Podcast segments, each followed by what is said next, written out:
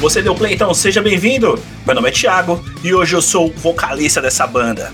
E no baixo, à minha esquerda, ele que perde o tom, mas não perde a piada.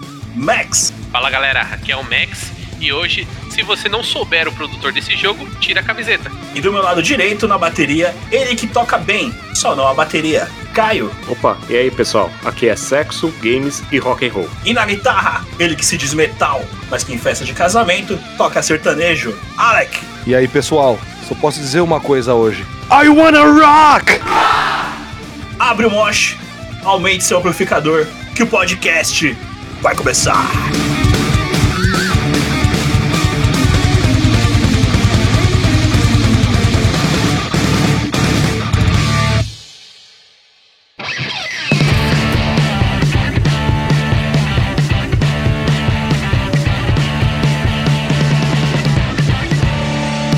Podcast Paralelo. Episódio de hoje: Rock and Roll nos games.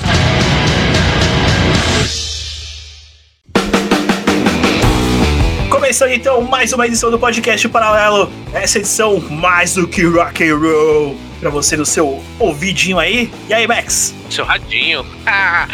e aí, Thiago? Bom. tô bom, cara, tô bom, tô bom. E você tá bom? Tô bom, tô firme e forte que nem sucrilho depois de uma hora no leite. Então você tá só o bagaço. É isso, mas estamos aqui. Vou usar um termo sensacional. Hoje o tema é pauleira. Porra, inovador, hein? Jamais pensaria num termo desse para um podcast sobre rock and roll. E hoje participando aqui conosco, Max, dois especialistas voltados para a área que a gente vai falar. Os caras vão poder dar carteirada à vontade hoje, que entendem o assunto, né? Então deixa eu chamar aqui para essa roda de bate-cabeça aqui. E aí, Alec? Bom, Bom, mano. Bom e gostoso como um guitarrista. Tipo cerveja quente. Delícia. pensei que você ia falar que era o vinho de 5 reais. Eu sou mais fã da cerveja ainda, cara. Também o nosso outro especialista aqui, que vai falar também com propriedade, que a gente vai falar de, de coisa antiga, coisas novas. E aí, Caião, você tá bom? Já trouxe meu vinho chapinha aqui pra compartilhar com vocês. Um fala que vai beber cerveja e o outro vem com vinho de 5 reais. É o chopp de vinho? Não, é, não pode ser chopp de vinho, acho. Não existe chopp de vinho. Ou é vinho ou é vinho. Max, vamos fazer essa mistura então aqui desse podcast. E hoje falaremos sobre o que, Max? Vamos lá, galera. Hoje vamos falar de rock, de metal. Mas não só isso. A gente vai falar do mundo dos games. Mas não do jeito que você espera. Então vamos começar esse podcast aqui lembrando que, como diria Cristiane Torlone, Hoje é dia de rock, bebê.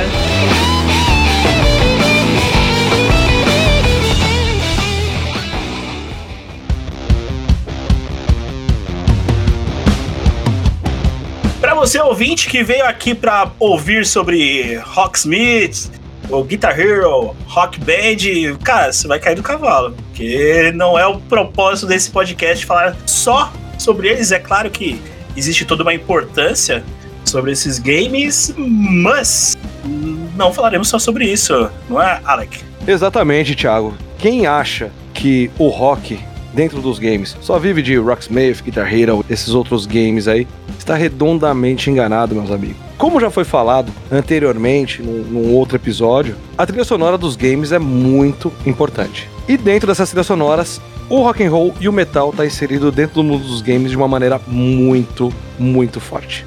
Caio, o rock, assim como na vida, para os games, traz mais atitude? Com certeza, bicho. Isso que a gente vai falar hoje. A gente vai falar dessa atitude, aumentar o som no último do videogame pra ouvir aquele rock pauleira. Ou aquele rock anos 80 também. Rock com tecladinho polifônico? Tem aquele rock motivacional também, que era dos anos 80, né? A gente vai falar deles também aí que aparece. Você já me lembrou de algo que já vou adiantando, estava fora do roteiro, hein? E eu acabei de lembrar agora porque ele também tá lá. Mas, deixamos pra daqui a pouco. Max, Eu, oi, bom? eu, presente, Presente? querido Presente. professor. Opa, bom. Ah, Ah, não, não, já foi. Ah, não, não, já foi, já foi. É... e aí, o que que rock em games te lembra? Vamos começar por idade, né? Os joguinhos mais da época do Kai aí. Eu acho que o rock, cara, isso foi muito da década do, dos anos 80, vem com muita referência à ação. Então, se algo tem muita ação, normalmente tem uma música de rock no fundo. E aí, o que nos traz, eu acho que ação em primeira instância, e jogos de corrida, né? Vem aquela dinâmica, aquela adrenalina, aquela atitude que nem o, o Caio mencionou. E aí, é, o nosso leque é grande e dá para falar literalmente de qualquer jogo. Mas não vamos falar de qualquer jogo, vamos começar com. O pai de todos? É, é, eu não queria citar o pai de todos primeiro, mas eu acho que, que não tem como fugir, cara. Não tem como. Porque é o nome do jogo, cara. Rock'n'Roll Racing é o jogo que, que começou a, a explorar um mundo que não era explorado ainda. E aí a gente tem, como a gente citou no, no Trilhas Sonoras com a participação do Ruivo, cara, é trilha sonora de banda conhecida, é música que você poderia ouvir em outro lugar, não só no videogame. E o jogo dava aquela sensação, dava a dinâmica do jogo que você precisava correr, e tem toda aquela adrenalina e tensão, você precisava ver as curvas direito, porque, convenhamos, o sistema de corrida daquela época era um pouco complicado se você não entendia a dinâmica, né? Fazer curvas com uma tela meio parada era complicado. Você saber o, o movimento de giro do, do carrinho lá da época. Então, eu acho que esse jogo aqui é o, o jogo que abriu a porta para tudo. Uma pergunta que eu vou colocar aqui na roda para vocês. Rock'n'Roll Racing seria a mesma coisa se não fossem as músicas escolhidas a dedo com a observação que eu gostaria que vocês debatessem. Mesmo se fosse músicas originais de rock, teria a mesma repercussão barra empolgação do jogo em si? Eu acho que não, porque eu lembro bem, assim, da, da caixinha, né, do Rock and Roll Racing, que tinha no, em destaque, assim, trilha sonora, Black Sabbath, de Purple e tudo mais. Um pouco além, não só tipo, na, na parte da música, mas o visual do jogo em si, ele remete muito ao esquema do rock and roll, né? Uhum. Daquela época que era o esquema de pô, fogo, spikes e tal. E era um conjunto, assim, era uma obra completa. Vou colocar mais ou menos assim, sabe? Então, a vontade de jogar, cara, isso eu, eu falo obviamente por mim, a vontade de jogar era não só pelas músicas, mas pelo visual do jogo, pela construção do jogo, que remetia totalmente ao mundo rock and roll, ao mundo do metal, mais ou menos isso, que era era a diversão em si, né? Que nem o, o, o Max falou, ele era um jogo difícil de se acostumar. Porque na época a gente já tinha Top Gear, já tinha outros jogos, né, com, aquela, com aquele estilo de câmera. Quando a gente pegava o Rock'n'Roll Racing, era uma coisa diferente, né? o esquema de câmera, o esquema de tela e tudo mais. Só que a gente fazia meio que questão de, de, de conseguir jogar aquilo, querer jogar bem aquilo, né? Porque, tipo, o jogo, ele, ele, te atraía por, por esse motivo, né? Então eu acredito nisso. E outra coisa que a gente tem que ver em Rock and Roll Race, que ele é totalmente voltado pro rock and roll realmente. Por exemplo, que nem o Alec falou, cenário e fora os personagens também. Se vocês perceberem os personagens, são covers de cantores, por exemplo. Você pega o, o Snake Sanders, né, que era o loirão, ele era o próprio David Coverdale. O Cyberhawk é o igualzinho a capa do Judas Priest lá, o Scream for Vengeance. E fora outros personagens também. Então é tudo voltado pro rock. Você pega o narrador dele, meu, totalmente é, show de rock. E é uma coisa curiosa, porque eu lembro que quando eu peguei pela primeira vez o Rock and Roll Racing, quando tocou Peter Gunn, meu pai parou na, na sala pra ouvir e falou: Meu, isso aí é Peter Gunn. E outras músicas, Black Sabbath, Steppenwolf e tudo. Então, é impossível você deixar o Rock and Roll Racing sem músicas de rock. Eles já tentaram com o Red Asphalt, que isso daí a gente pode falar mais para frente, tudo, mas, mas que não ficou muito bacana e não fez sucesso, tanto sucesso como o Rock and Roll Race. Né? O Rock and Roll Race ficou único, na verdade. Né? Momento curiosidade, cara. Na época que eu jogava muito Rock and Roll Racing, Super Nintendo e tal, o, esquema que tava, que eu lembro que era tipo, a TV no meu quarto e tal, eu tinha um pôster do Scream for Vengeance do Judas que o Caio acabou de citar, cara. Eu lembro muito bem disso. Nessa temática aí, se ele fosse música original, eu acho que não ia impactar, porque primeiro que a trilha sonora fazia parte do merchan do jogo. Então, Sim Ele era vendido por ter uma trilha sonora conhecida. E por mais que ele tenha trilha sonora tudo, claro que o jogo é completo. Ele é culturalmente rock, né? Tudo nele tem uma pegada e tem muita coisa da época, né? Tem muito estereótipo da época também que foi lançado o jogo. Mas se você tirasse a trilha sonora, ele ia ser um jogo, não digo qual, qualquer, porque ele era um jogo divertido, mas ele não ia chamar tanta atenção como ele chama ou ter o impacto ou o cenário que ele acabou criando. Menos no meu ponto de vista, o Rock and Roll Racing abriu essas portas pro gênero de corrida, o gênero corrida violenta, porque é coisa mais bruta, mais um cenário mais grotesco, várias coisas diferentes. E, meu, começou aqui. Claro que ele pega a referência de um monte de coisa de fora e coloca aqui dentro, mas os jogos que vêm mais ou menos do mesmo segmento tirou a ideia do Rock and Roll Race. Corrida de destruição de carros durante uma corrida. Exato.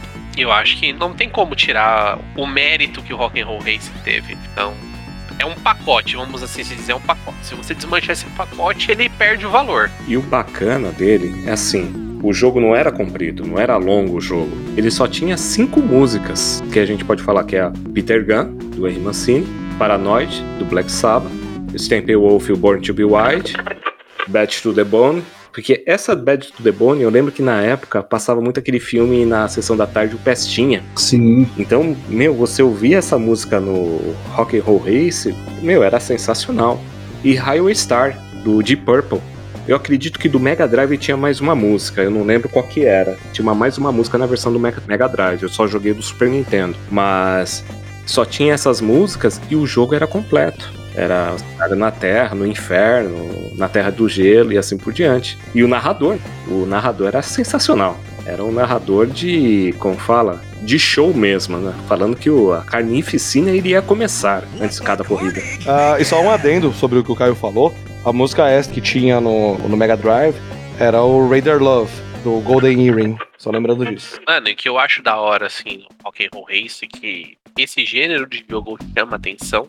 O carro não é só um carro, né? Ele é, existe toda um, uma construção do personagem com o carro, com a temática de rock. Então, isso deixa muito atrativo. Isso deixa. É, tira essa atenção de um jogo. Ah, vai, Top Gear, que tem um carro normal. Só mudava a cor, né? É, só mudava a cor. E isso, pra essa época que a gente vinha de jogos, essa coisa de ter um carro temático, cara, foi o Rock and Roll Race que fez eu gostar, por exemplo, de o F-Zero. Então, e tem essa temática de cada, cada personagem ter um carro de um estilo X, e aí a gente vai evoluindo, Twisted Metal, é, Rogue Trip, uh, Vigilante 8, e, mano, a gente vai indo porque abriu portas para uma porrada de jogo do gênero. Só mudaram, em vez de ser pista, para arena. Exatamente. Só uma curiosidade aí para vocês. O narrador do Rock and Roll Race era o Larry Huffman. Ele era conhecido por falar 300 palavras em um minuto. Ele era um dos maiores narradores conhecidos no mundo.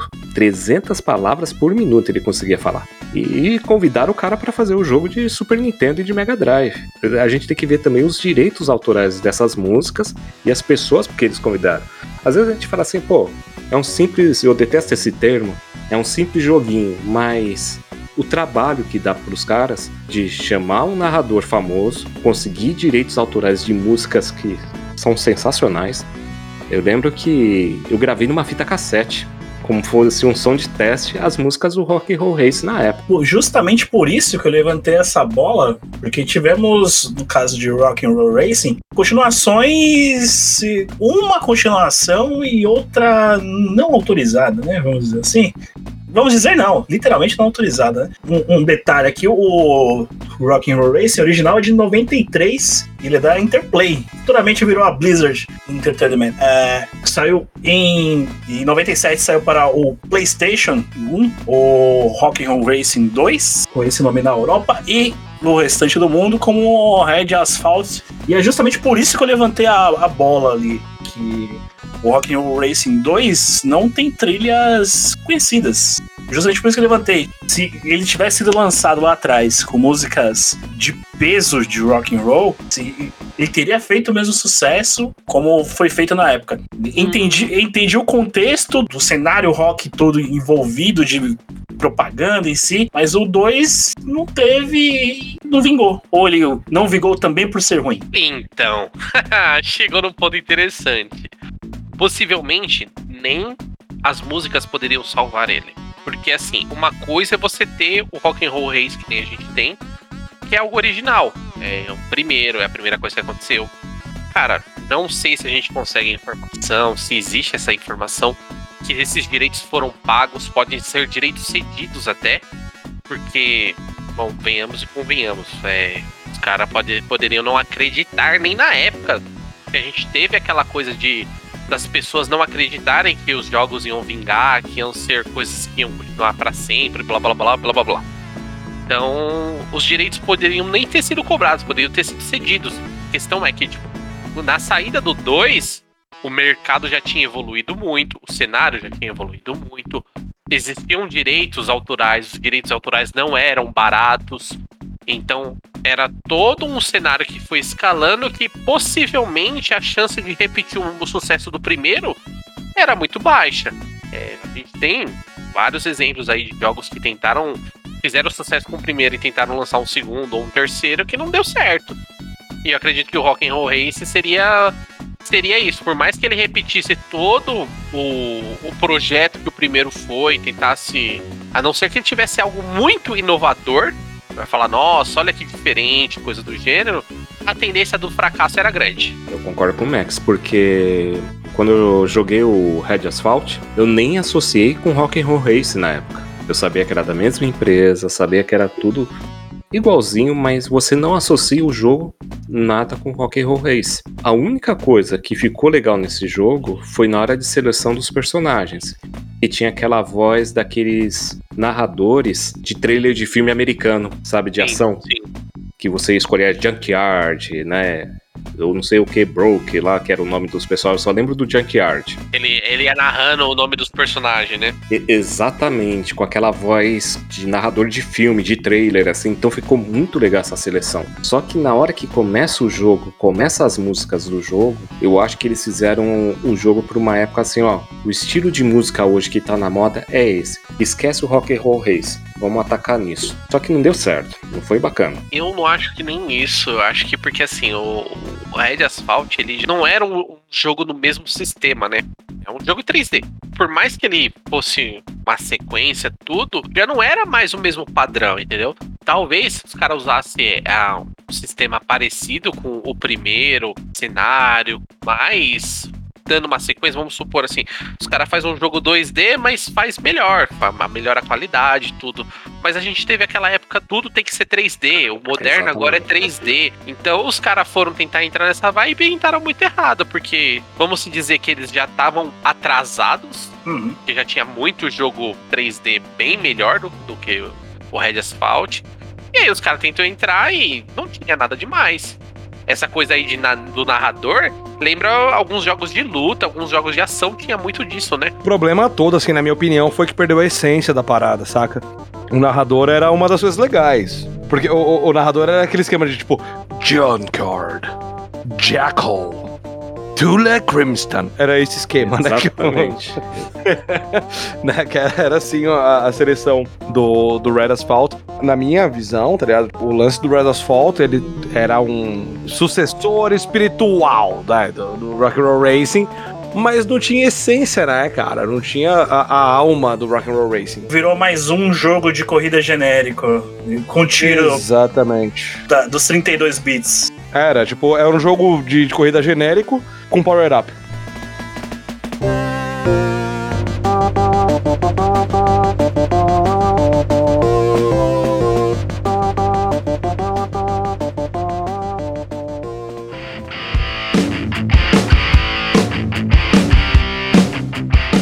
Então, gente, agora uma coisa que a gente tem que falar são nos beat ups. Nos beat ups teve um jogo que eu achava muito legal, muito bacana de herói, que era o Máximo Carnage. O Máximo Carnage, o que acontecia com ele? Era logo na apresentação, que já tocava uma guitarra extrema lá na entrada do Máximo Carnage, todas as músicas foi feita pelo Green Jelly.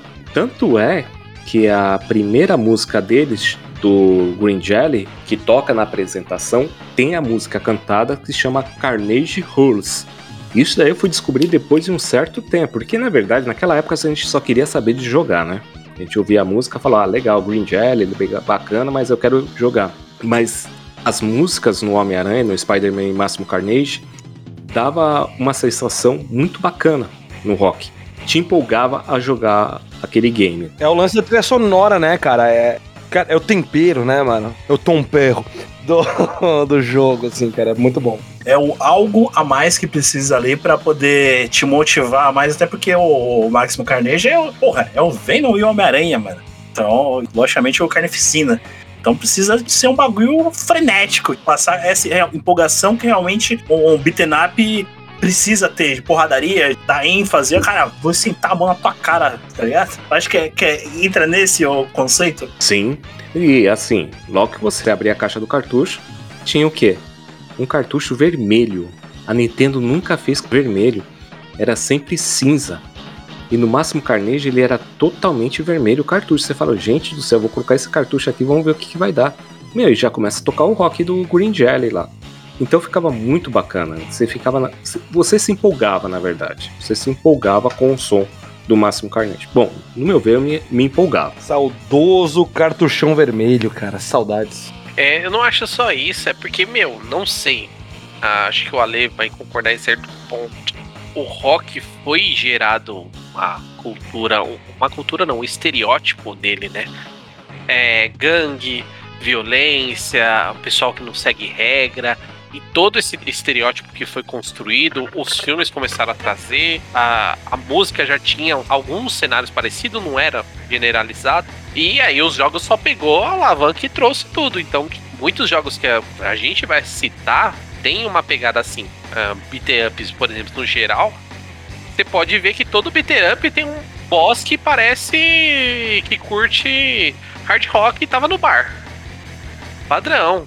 Tem uns inimigos lá, vai ter uns inimigos punk, o estereótipo do rock and roll, do roqueiro e tudo mais, é propício a isso. E claro que a música em si é, ajuda, dá aquele tempero final, é a cereja do bolo, é o que vai motivar você a ficar frenético. Claro que nessa época não tinha, né? Mas a gente vai citar é, alguns jogos que mudam a trilha sonora de acordo com o que está acontecendo.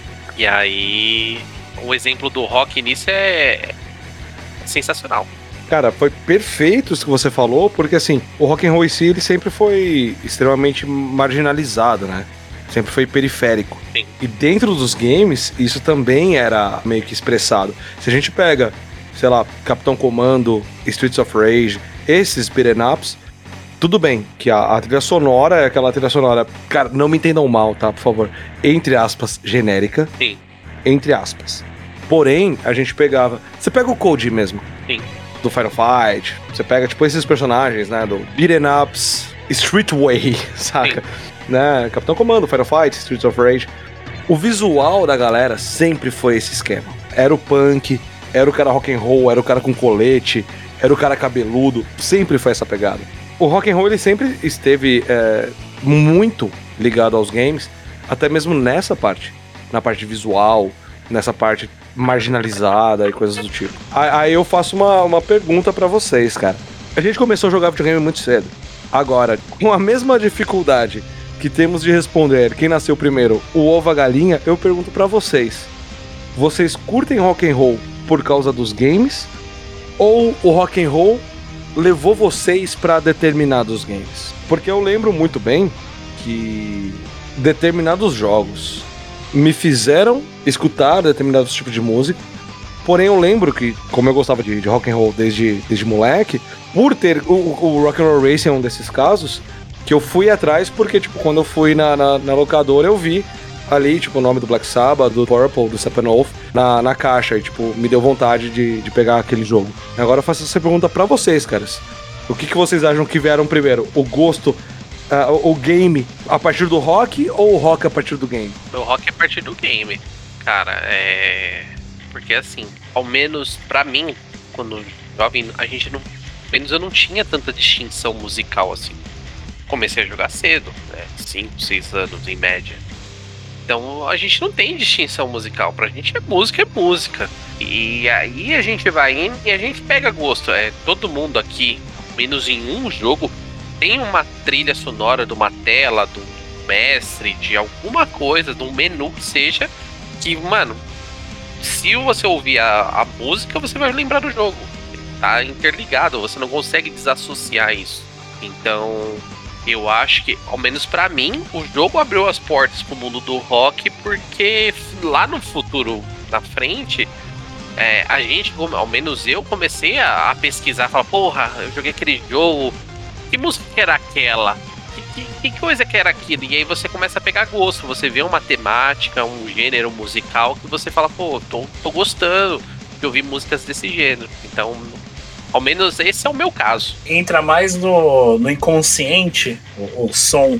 Pelo menos eu, eu penso assim, talvez quando crianças não sabíamos exatamente o que gostávamos, ou que, que, iríamos acabar focando mais no estilo, que eu acredito que todo mundo aqui é o, é o estilo que, que curta mais, ou que tenha curtido mais na vida, mas acho que acabou entrando no, no, inconsciente de cada um. Tanto os jogos com trilhas, ou maioria da trilha voltada pro rock, ou com canções de rock, é algo que foi se direcionando automaticamente de acordo com o andar da vida. Eu acho o seguinte, Tiagão, no meu caso, eu sempre gostei de rock, mas assim, não que nem o Max falou, aos seis anos, aos sete anos, você não tem aquele gosto musical definido. Mas o que aconteceu? Quando eu comecei a jogar videogame, quando começou a ter trilhas sonoras nos videogames, né, na verdade, porque eu comecei lá atrás no Odyssey, uhum. né, então Odyssey, Atari não tinha trilha sonora, tinha aquele dos Smurfs, Pitfall, que era aquela coisa fraquíssima, né, na verdade. Toque polifônico. Fico imaginando o, o Caio bangueando ao som do Pong. então, não tem jeito, não tem jeito aqui, pão, pão, pão, não tem, não tem trilha sonora naquela época. Aí no Master System, quando começou a vir os videogames de 8 bits, que começaram a colocar trilhas sonoras. E é como vocês falaram, fica na cabeça. Às vezes a gente fica até cantando, cantarolando na cabeça a, a, essas músicas, né? Por exemplo, vou dar um exemplo bem, bem, bem simples: jogos de verão. Sim. Puta, Summer Games, pode crer. Entendeu? Jogos de verão tinha uma música lá do skate, do surf. Era tudo musiquinhas estilo rock e eram conhecidas entendeu? A, a intro dos jogos de verão do Master System já também, né? O Summer Games. Então, eu até fazia o quê? Eu pegava um gravador e gravava numa fita cassete as músicas que eu gostava. Porque naquela época a gente não tinha aquele negócio da internet de você, ah, vou baixar o MP3, vou baixar o MIDI, vou pesquisar quem fez essa música. Então, era aquele momento, você só podia ouvir naquele momento lá, e você não conseguia pesquisar mais. E você viu o trabalho dos compositores de colocar a ação nos jogos com a música. Porque, assim, se você tirar a música do jogo, ele perde todo o contexto. Não sei se vocês me entendem, mas. Uhum. Totalmente. É, se você pegar, tirar a música. Vou dar um exemplo de um jogo que eu achava sensacional a trilha sonora. Até que o Alec falou, que era aquele estilo marginal, os bombadãos, que é o Betots e Betomanites. Não, dos Battletoads, que saiu pro Super NES na época. Uhum. Meu, a música deles, a primeira música já era na guitarra, mostrando a dificuldade do jogo, tudo, como que era o jogo de porrada, tudo. E quando você pausava o jogo, tinha o quê? Alguém se lembra que tinha no jogo? Quando você pausava? Tinha um solo de bateria, meu. Só ficava no solo de bateria. E repetitivo. Enquanto você não despausasse. Então, você vê que a trilha sonora do jogo vai influenciar. Nem falava, ah, vou colocar uma música calma para tal jogo. Tudo bem, você pode colocar, mas se o jogo é de porrada, de tiro, por exemplo, você pega, vamos supor, Axley, R-Type, que mais? Até Sonic Wings, tudo, você vê aquela trilha sonora mais forte para te empolgar. Fala assim que é mais ou menos sons de motivação, músicas para te motivar a batalhar. É igual o Max mencionou lá na, no episódio do Trilhas de Games. Você que não ouviu, ouça lá na nossa lista de, de episódios. Comparando o que você falou agora, seria a calmaria da música do baú no Resident 1. Você sabe que você tá numa, numa zona safe. Exatamente. Ou seja, o, o, o rock traz a. O, vamos, vamos sentar a porrada nesse filho da. Bora, vamos. Fechou. Exatamente. Só um adendo aí, o Tiagão. Tinha um game, o Thunder Force 5. Uhum. Apesar que todas as músicas não serem estilo de rock, do Thunder Force 5, do Saturno. e PlayStation, PlayStation 1. Os primeiros mestres, um chamava Iron Maiden e o outro chamava Deep Purple. Sim, referências. Dois mestres. Referências. E quando chegava no mestre, parava a música, parecia um negócio de horn e começava a guitarra pesada. Falava, agora o bicho vai pegar. Então dava aquela motivação de você vencer aquele mestre, entendeu? Fala, putz, meu, você colocava o som no último, às vezes, em casa. Coisa que a família reclamava direto, né? Então, é o fator de motivação. A música nos games é o fator motivacional. E quando você coloca um rock pesado, então motiva muito mais. Por exemplo, do Battletoads foi o David, como chama esse, né? Que fez a trilha sonora de quem? Do Donkey Kong. Cara pegou e mudou, modificou totalmente uma trilha sonora calma do Donkey Kong, que é aquele que de selva, e fez no Battletoads um rock pesado mesmo. Fala, não, os caras são sapos bombados que gostam de meter porrada, vamos colocar um rock pesado aí pra eles. E agora que você citou o Donkey Kong, não podemos esquecer da Dixie Kong, que era a macaquinha totalmente rock and roll. Que ela era guitarrista e tal, lembra quando a gente terminava Uhum. um- um- a fase do, no Donkey Kong 2, ela fazia um puta solo, cara. Isso era muito legal. E observação, cara, uma referência da Dixie é que ela é canhota pra tocar guitarra, que é uma alusão direta ao Hendrix. Sabe, essas pequenas coisas, cara, nos mostram, né, que o rock and roll e o game em si sempre teve uma, uma ligação muito forte. É impressionante, assim, cara. Tipo, o quão bem casado esses dois mundos conseguem ser, tá ligado? Tipo, é- isso é muito bom.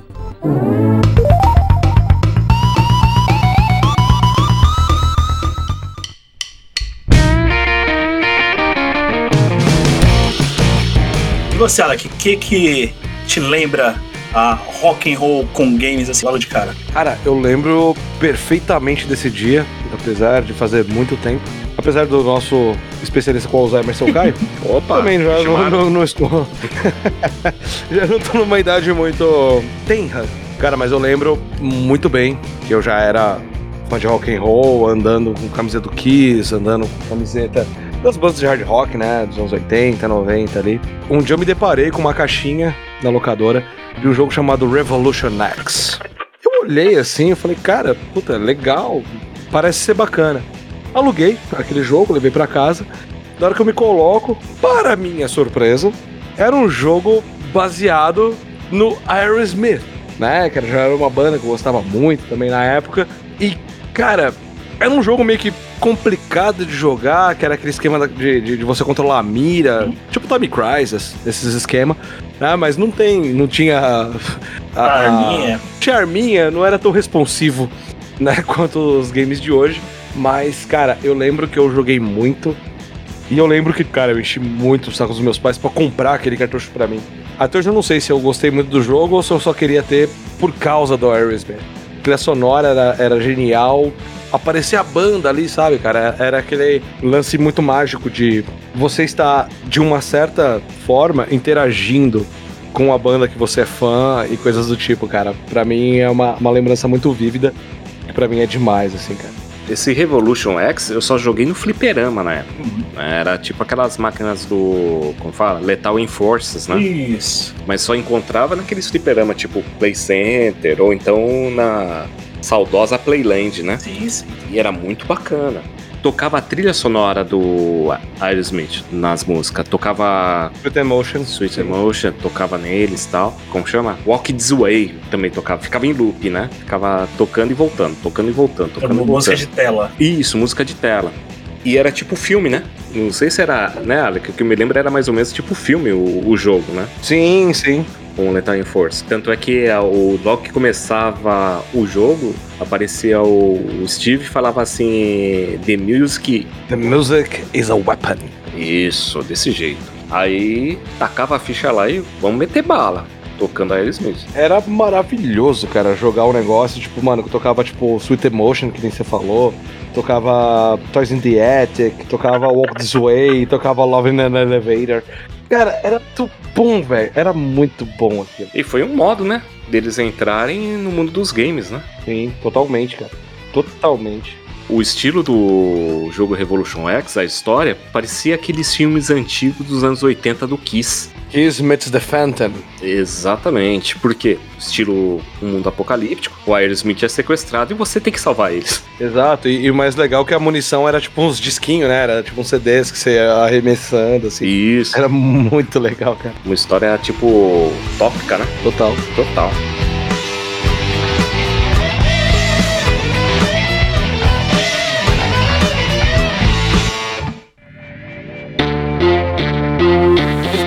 Caras, ou uma outra coisa que eu lembro, o Caio citou o Maximum Carnage, cartucho vermelho.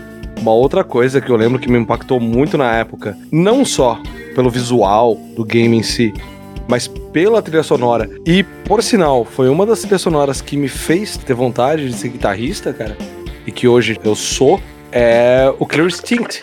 Que eu lembro muito bem, cara. Eu ganhei no meu aniversário o jogo. Quando eu abri, a caixinha veio um cartucho preto. Era impactante, assim, pra, pra galera de hoje, talvez não seja tanto, né? A parte de mídia física e coisas do tipo. Eu lembro muito bem o conteúdo da caixa que vinha o cartucho, óbvio, vinha um pôster e vinha um quase que 100% tipo metal. Uma música que, depois de muitos anos, eu acabei fazendo no conservatório com um amigo meu, foi o tema do Thunder. Cara, que é aquela guitarra ali aquela trilha sonora tipo, me, me, me, cativava muito, né? Apesar de não ser músicas famosas, né? Que nem a gente tinha citado no Rock'n'Roll Racing e tudo mais. Mas aquela trilha sonora era tão bem composta, cara, tão enca encaixava tão bem em cada um dos temas. Se vocês pegarem, assim, pra galera que, que é fã de, de power metal, desse tipo de música, se vocês pegarem a trilha sonora do Castelo, do Cyberwolf, é totalmente power metal. Então foi um jogo que me cativou muito, não só por, pela qualidade do game em si, mas também pela trilha sonora. Sendo muito sincero, é um CD que vira e mexe eu pego para escutar.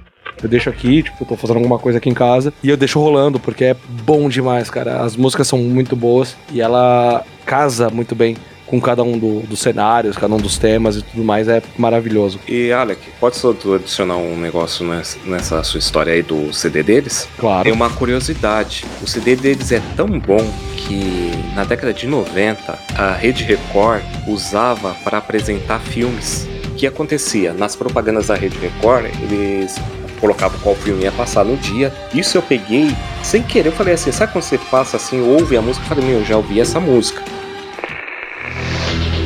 Campeões de audiência. Michael Parré, um policial atrás de um poderoso gangster. Caiu para alguém, talvez nunca se lembre.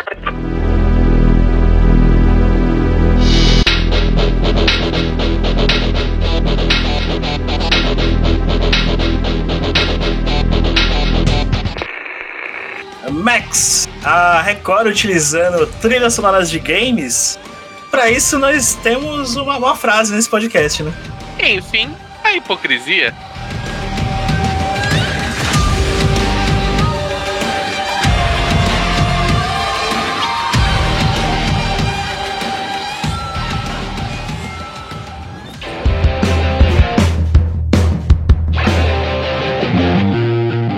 Aproveitando essa, esses ganchos aí que vocês levantaram, até mesmo do Rock'n'Roll Racing lá atrás, o Rock'n'Roll Racing inventou um gênero ou uma tendência e de que bandas de rock precisavam lançar jogos e por isso tivemos uma série aí de, de jogos como o próprio Ale mencionou aí o Revolution X do Aerosmith?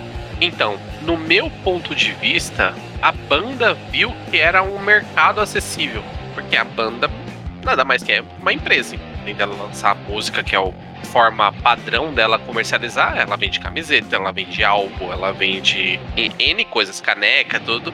E depois o Rock and Roll Racing pela fama, é rock, pá, o estereótipo tudo mais, se existia a possibilidade de um mercado ali. E as bandas começaram a explorar, né? A banda que não foi a primeira, mas puxando isso que você falou, vamos falar um pouquinho aqui dos reis do merchandising. Que na minha opinião, eu acho que foi a banda que inventou o termo merchandising. Eu sou suspeito para falar, eu sou extremamente fã do Kiss. O Kiss foi a banda que. Que copiou Secos e Molhados? Eu sei que você vai falar isso. Ah, não, não, não vamos com essa história. Foi a banda que me fez gostar de rock and roll, assim, foi a banda que mudou minha vida. né? Literalmente. Sacramentou o que você é hoje. Basicamente. Tipo, eu sou um mercenário desgraçado porque eu sou muito fã do Gene Simmons. Brincadeira. É. Então, cara, se a gente pegar. Tudo bem, o Kiss não foi a primeira, né, banda. Depois a gente já fala de, de outras bandas que, que também tem essa. que tiveram esse approach, né, no, no mundo dos games, assim. Mas, cara, se a gente pegar na época do Cycle Circles, foi a junção perfeita, né, que foi o retorno do Kiss. O Kiss voltou, eles fizeram a Reunion Tour em 96. E o primeiro álbum, de novo, assim, com a, com a formação original, foi o Cycle Circles, né, que saiu em 98. Que, que, no entanto, que passou a turnê pelo Brasil. Nunca vou esquecer, dia 17 de abril de 1999, no Autódromo de Interlagos. Tem um, um game chamado Key Cycle Circles The Nightmare Child, que é um FPS, que lembra muito Quake, Doom, óbvio, que é baseado no Kiss, né? Nos personagens do Kiss. E na época saiu, saíram quadrinhos e tudo mais. Uhum. E o Kiss foi uma banda que soube explorar muito bem esse mundo dos games, né, cara? Não só com, com The Nightmare Child, tanto quanto o Kiss Pinball. Que era um jogo extremamente simples, mas extremamente divertido, da maneira que era, que era jogada. Né? Aquela mesa temática, Kiss, as, as rampas do pinball eram era a língua do, do Gene Simmons e tudo mais. Sim. Cara, eu adorava jogar aquilo, até hoje eu tenho esses games e me diverti muito na época. Mas eu acho que o Kiss, cara, em si, a gente falou do Kiss Pinball pra, pra PC, mas nos anos 70, na época do Love Gun, o Kiss já tinha uma máquina de pinball. Né? Que aí já é outra história e tal, que, tipo, na época a- as máquinas de pinball já eram tradição e tudo mais. Uhum. Mas já que a gente tá falando de game mesmo, é, PC, consoles e tudo mais, o Kiss foi uma das, uma das primeiras bandas, né? A investir nesse, nesse mercado e acabou dando muito certo. Só um detalhe que na, na mesa Oblivion tem, tem a bandeira do Brasil ali, né? Na, na- na Uhum. mesa. Um pequeno adendo aí, o porquê do Brasil é tão importante na história do Kiss. O último show com máscara, né? Com aquela maquiagem, né? Com a make-up do Kiss, foi no Brasil em 83. O maior show do Kiss até hoje foi no Maracanã, em 83. Turnê do Critters. Porque logo depois aconteceu a, a retirada da, da make-up, né? Tipo, do, aí veio o Lick It Up e tudo mais. Uhum. Mas o Brasil é muito importante na história do Kiss exatamente por causa disso. Importante também na criação do Kiss, mas isso, como dizemos aqui, é um tema para um outro podcast que trará muita treta. E nesse momento se faz desnecessário, né, Max? Ô. É, tem histórias aí que é plágio, blá blá blá. E eu tenho todos os argumentos documentados, cara, que tipo, o Kiss não copiou os secos e molhados, tá? Só pra, só pra deixar muito claro. Mas isso é tema para um outro podcast.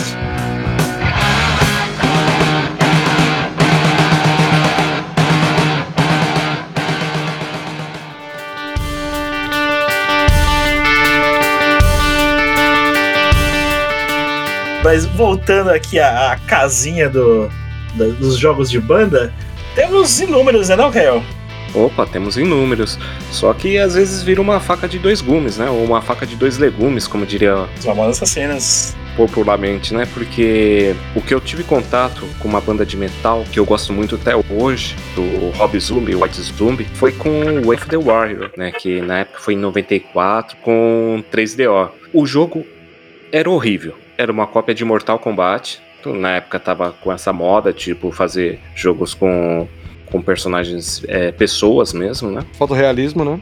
É, fotorrealismo. E a empresa que hoje faz o nosso aclamado Last of Us, Uncharted, é por aí vai, a Naughty Dog, né? Desenvolveu Way of the Warrior, em 1994.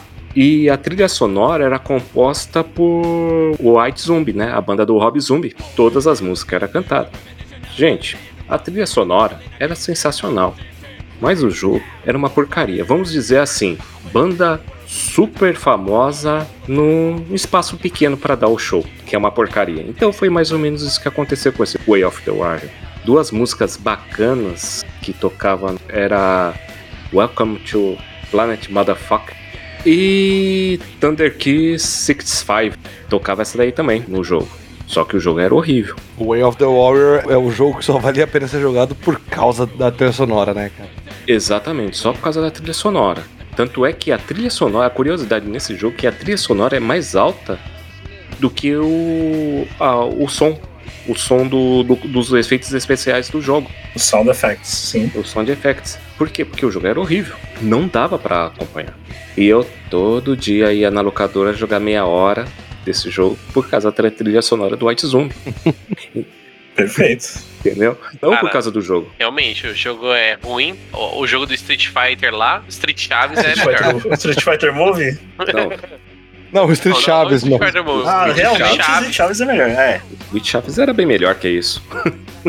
Os comandos pelo menos respe- eram respeitados. Então não podemos deixar de falar do jogo do Queen, o The Eye, que era pra PC, pro DOS, lá de 98. E também temos o Ed Hunter, também de PC de 99, né, Alec? Exatamente, cara. O Ed Hunter, ele vinha numa caixa com CD triplo. Eu tenho ele até hoje aqui. Era um jogo, tipo, também era FPS e tal, do Ed, que ele passava por pelos mundos, né, cara, do Power Slave, de vários álbuns do, do Maiden. Vinha junto com uma coletânea. O Maiden é, tem poucas coletâneas, né? Hum, Esse jogo, assim, também foi uma revolução, assim, tanto quanto o Psycho Circles, né, do, do Kiss. Cara, não sei nem se eu posso falar essa palavra, porque eu lembrei de um outro jogo aqui que chama Omicron. né, por causa da variante, da, né, enfim. Ah, tem um jogo chamado The Omicron, The Nomad Soul, que ele era baseado, tipo, na arte do David Bowie. Tipo, a- as fases eram baseadas em músicas, né? E era bem bacana. Só pra citar também, né, você falou do, do Ed Hunter. Hoje o, o Maiden tem um, um jogo mobile chamado Legends of the Beast, que é um jogo legal, tipo, é, tipo meio que um RPG por turno, né? E tem tudo a ver também com a, a temática dos álbuns e músicas do Maiden. E uma outra banda que também tem um, um jogo mobile é o Amon Amarth, que é uma banda de Viking Metal, que é, um, é tipo um beat'em up, que é muito divertido. Quem não conhece, baixe esse joguinho. É muito, muito legal. E a trilha sonora é o, são as músicas do Amon Amarth. Tem Twilight of the Thunder Gods, tem Pursuit of Vikings. E é tudo naquele esquema de 16 bits, assim, é 8 bits pra falar a verdade. né? É um joguinho muito, muito divertido. E pra quem é fã, para quem é fã do Amon, as referências são maravilhosas, cara. Perfeito. Lembrando que até hoje temos os inúmeros jogos aí, também ao gênero a gente citou lá no começo do, do Rock Band, do, do Guitar Hero, tem de Metallica, tem do- os aclamados. Do próprio Aerosmith, Perfeito. Aerosmith tem o- a expansão aí que, que saiu recentemente aí do, do, do Green Day, Tem o Rock Band, acho que do do Rock Band Beatles. do Beatles, esse que foi aclamado aí, se bem que. Ah, é, é, né? É exatamente isso, Max. É, é, é o. É. Poderia ser mais, poderia, mas. É. É. Fechou bem esse, esse- essa parte de, de bandas com, com seus, seus jogos de rock, né? com certeza. Fechou cara. sim. Mano, assim, pô, temos esse DC, né? Tem o Rock Band também, especial DC. Tem vários é, N especiais de rock and roll, assim, nesse, na parte de jogos musicais. Que, que acredito que assim vai, tudo bem, lógico, obviamente é válido, porém são, são meio óbvios, né? Tipo, uma- um, um jogo que chama Rock Band, outro chama Rocksmith, e por aí vai. Vai, vai ter rock and roll no meio, então. Mas aí eu tenho uma pergunta pra vocês, né? Ah, aproveitando agora essa nova geração, vamos dizer assim, né? Hoje a gente tinha o Rock Band, o Guitar Freaks, o... enfim, todos esses jogos de rock. Mas eu percebo que tá sumindo um pouco isso hoje. É, hoje a, a galera, eu vejo muito crianças, adolescentes jogando o quê? Just Dance. Saiu daquele negócio de imitar é, instrumentos musicais e se voltar mais para dançar músicas mais eletrônicas, enfim, tem até alguns rocks lá na verdade, né? Mas eu Uhum. vejo muito isso, que tá mudando um pouco esse conceito. E a pergunta é: será que com isso não vai morrendo o nosso rock também? Porque ele vai se afastando, entendeu? Porque assim, nós temos aí várias bandas de rock, certo? Que a gente ouvia, por causa de Rock and Roll Race, Way of the War, é, Ed Hunter, por causa do Iron Maiden, e assim por diante. A gente jogava isso daí porque a gente conhecia as bandas. Só que são jogos mais antigos, são de 99, 94 e assim por diante, poxa. São 20 anos, 30 anos quase. E a galera hoje, essa nova criançada, gosta do quê? Just Dance. Não estou falando mal do jogo, gente, por favor. Mas assim, Parece que isso vai matando um pouco do rock. Parece que aquele negócio de fazer jogos com rock vai morrendo. Não, é que assim, eu acho que talvez tenha um, um sentido isso que está falando, cara. Mas é que assim, vamos lembrar que a gente veio da época que controle tinha fio. Sim. Então, talvez para essa nova geração, jogar Just Dance é mais cômodo, vamos colocar assim. Só que eu acho que se, se a gente pegar os jogos mais recentes, que tem uma trilha sonora e, e tudo mais, eu acho que o, o rock and roll, junto do, dos games, assim, o metal em si, né, junto dos games, não vai morrer, cara, porque, tipo, não estou falando mal do- dos estilos musicais, mas essa parte, tipo, música eletrônica e tal, ela, exatamente, ela não traduz aquela atitude que você e o Thiago falaram no, no- no início do podcast hoje. O rock and roll, ele sempre vai estar presente, cara. E a gente tem vários exemplos disso hoje em dia. A gente tem jogos atuais, tipo Call of Duty, que vai, não é tão recente assim o Black Ops 2 e tal, mas tipo, cara, no final do jogo rola o Avenged Sevenfold, apesar de eu não- não ser fã da banda, rola isso. Na trilha sonora do game, do BO2 mesmo, do COD, quem compôs boa parte foi o Trent Reznor, né, do Nine Inch Nails. Mas eu digo assim, Alec, por exemplo, você citou esses jogos, tá certo? Mas assim, são jogos mais, vamos dizer assim, entre aspas, adultos. Por exemplo, quando a gente jogava Rock and Roll Race, tinha 12, 13, 14 anos a criançada tinha. O pessoal gosta de um Free Fire, tudo, esses jogos assim de tiro, tudo. Mas não tem aquela perspectiva do rock nas, no- nos jogos. Então, eu acho não é que o rock vai morrer, mas perder aquele histórico, por exemplo, que nem vou voltar a falar do Rock and Roll Race de novo. Por exemplo, a gente conhecia músicas que era do- da década de 70 por causa do Rock and Roll Race. E hoje isso teoricamente vai morrendo, vai vai apagando, vai perdendo aquele histórico. E a gente tem bandas que tá mantendo, que nem do Call of Duty do dos jogos assim de FPS, tudo, que mantém aquela pegada legal, mas eu sinto o histórico sendo perdido. Não é isso, Caio. É, não é questão do histórico de estar morrendo. Geração e visibilidade. Uhum. Porque se você for pensar, no próprio anos 90 a gente já teve uma queda do gênero musical. O gênero musical Uhum. diminuiu. Então não era mais aquele boom. Pô, porque assim, vamos pensar, vai, vamos- uma cronologia bem rápida do rock. Surgiu lá no rock and roll, dançante, pá, anos 50, 60. Pum, vem nos anos 70 com um bagulho psicodélico meio hippie e vários conceitos sendo criados fundamentou tudo nos anos 80. Bum, aqui é o conceito, é o rock, é o metal, bababá, foi tudo sendo fundamentado ali. Dali pra frente, houve uma queda. A gente tinha as bandas que eram antes dos anos 90, mas pouco foi se construindo a visibilidade, porque o mercado, as coisas estão se- sendo desenvolvidas, então novos gêneros iam aparecendo, a música eletrônica ganhou um boom, por exemplo, como o Ale falou, nos anos, anos 90 tem- teve muito Sim. boom da música eletrônica. Então a gente perde a visibilidade, não é que o gênero some. O próprio exemplo disso, ó, por exemplo, a gente tem o Guitar é, Freaks que foi criado nos anos 90, que é literalmente o mesmo jogo que o Guitar Hero, a única coisa que é o conceito do jogo era limitado da época, porque eram músicas originais do jogo, e o gênero era semelhante ao que o Guitar Hero aperfeiçoou. E teve o boom na época do Guitar Hero, que é dos anos 2000 pra frente, já tava tendo aquele novo movimento da música, do rock, novas bandas se fundamentando, ganhando espaço e tudo mais. E o jogo veio e só deu aquele boom visual. Então a gente tem boom visual, porque, por exemplo, você tá falando do próprio Just Dance. Mas nos anos 90 a gente tinha o Dance Dance Revolution, que era a mesma coisa. Era Exatamente. Então, tipo assim, é a questão da visibilidade. Provavelmente, em algum momento daqui pra frente, vai haver um novo boom de. Provavelmente vão trazer algum jogo que vai ter um boom do, do gênero que acontece de, de, de tempos em tempos. A mesma coisa do, do Rock and Roll Race no- nos anos 90. Trouxe o boom do rock com música que nem você citou, dos anos 70. Então é, é, é muito momentâneo porque, tipo assim, é. Eu acho que é muito questão da geração. Então, coisas novas vão se criando. Vai chegar algum momento que alguém, metaleiro da vida aí, vai falar, pô, podia fazer um jogo desse tipo de tal coisa com a tecnologia atual que ele tem. Pronto, Vai vai criar o, o jogo e vai dar aquele boom e vai voltar a visibilidade.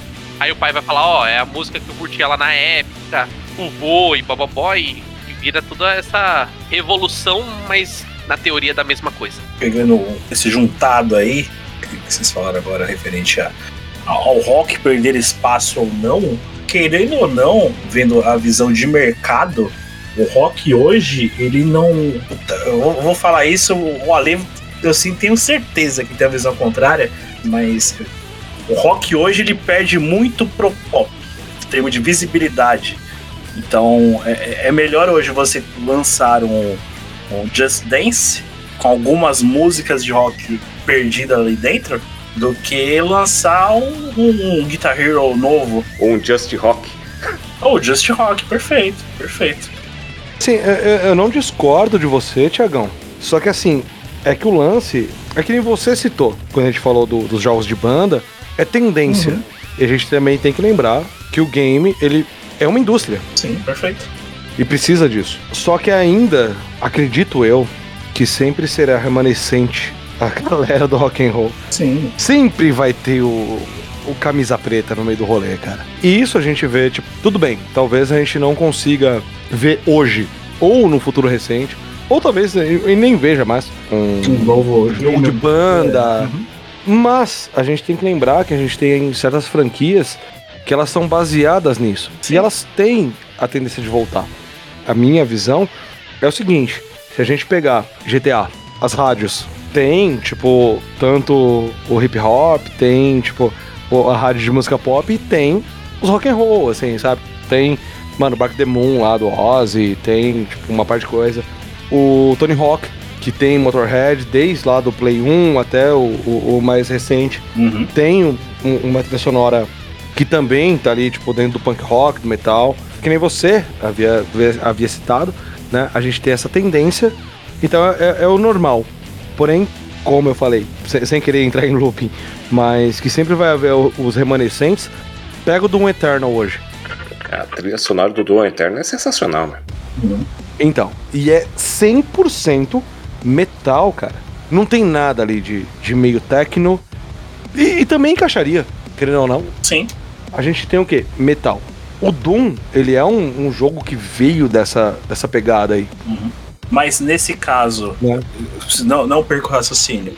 Nesse caso, não seria o contínuo, que já vem desde sempre, não algo sendo criado com o gênero rock?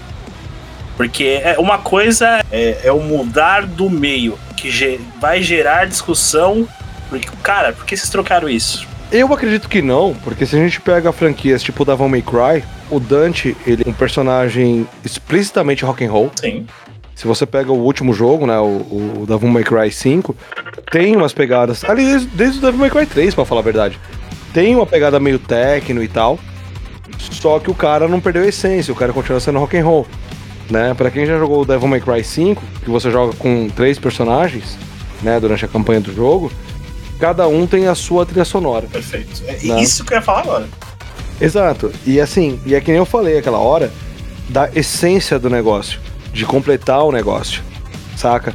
O que a gente falou do Rock'n'Roll Racing, de o ambiente e blá blá blá e tudo mais. Cara, quando você joga com o Dante, a trilha sonora é só guitarra. Então, eu acho que esse é o lance. Na nossa época lá, anos 90, Super Nintendo, Saturn, era o que o mercado pedia. A gente tem que sempre lembrar disso, né? Tendência de mercado. É comercial, né? né? O Exato, objetivo é obter exato. lucro, né? Então, a gente tem que lembrar muito disso. Mas eu entendo o ponto que o Caio levantou, porém eu não acredito, cara, que, que o rock and roll e os games vão desfazer esse casamento, sabe? Não vai haver esse, essa separação aí. A gente já teve N exemplos da, da geração mais recente, desde do, do, do PS3, 360, pra cá, que vem trazendo isso de uma maneira muito evidente. Um ponto que eu quero levantar aqui, aproveitando esse gancho que você falou de não ter, que você acha que os, os jogos não vão abandonar o estilo do rock, temos duas franquias, ou pelo menos empresas aí envolvidas recentemente em, em negociações, que nos tendem a acreditar que esse gênero vai ser relançado. Que uma que é a Blizzard, que foi adquirida pela, pela Microsoft recentemente.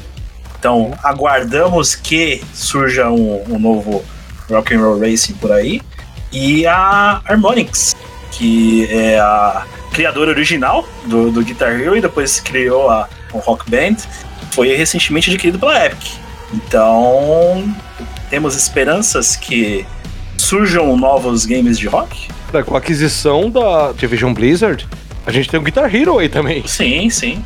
A gente tem o próprio Tony Hawk, que eu falei da, da trilha sonora, que era da Neversoft, que se tornou Activision, né? Tipo, tudo mais. Uhum. Quer dizer, a Neversoft era da Activision na época já. Então a gente tem essa probabilidade desse revival desses games e tal. Pode ser. Quem, quem sabe, tipo, uma nova IP. Por que não uma nova franquia? Por que não? Exato. Sabe, uma nova IP, tipo, inspirada nisso, cara. Afinal, a gente tem tantos personagens, tantas franquias, cara. É que eu acho que o mundo dos games, ele expandiu tanto de uma maneira muito rápida que acabou não. O, o restante, tipo, o mundo da música em si, acabou não acompanhando isso. Não que tivesse obrigação, óbvio. Agora você falou isso aí da Microsoft, de comprar a Blizzard. A gente tem que lembrar que o Phil Spencer, né, numa apresentação da E3, tá sempre com uma camisa né, do Battletoads. Depois de um tempo, o que aconteceu? Surgiu novamente o Battletoads, que ficou muito bacana. A nova versão ficou um show de bola. Quem sabe que a Blizzard volte o Rock and Roll Race também. Ou o Rock and Roll Race 2. E quem segue o Phil Spencer, vê as fotos que ele posta, ele sempre tá com, com camiseta de banda. Quando ele não tá com, com camiseta de games da Xbox, Exatamente. ou da própria Xbox, ele sempre tá com de banda, cara. Os chefões, vai da indústria aí, os caras são metal já, velho.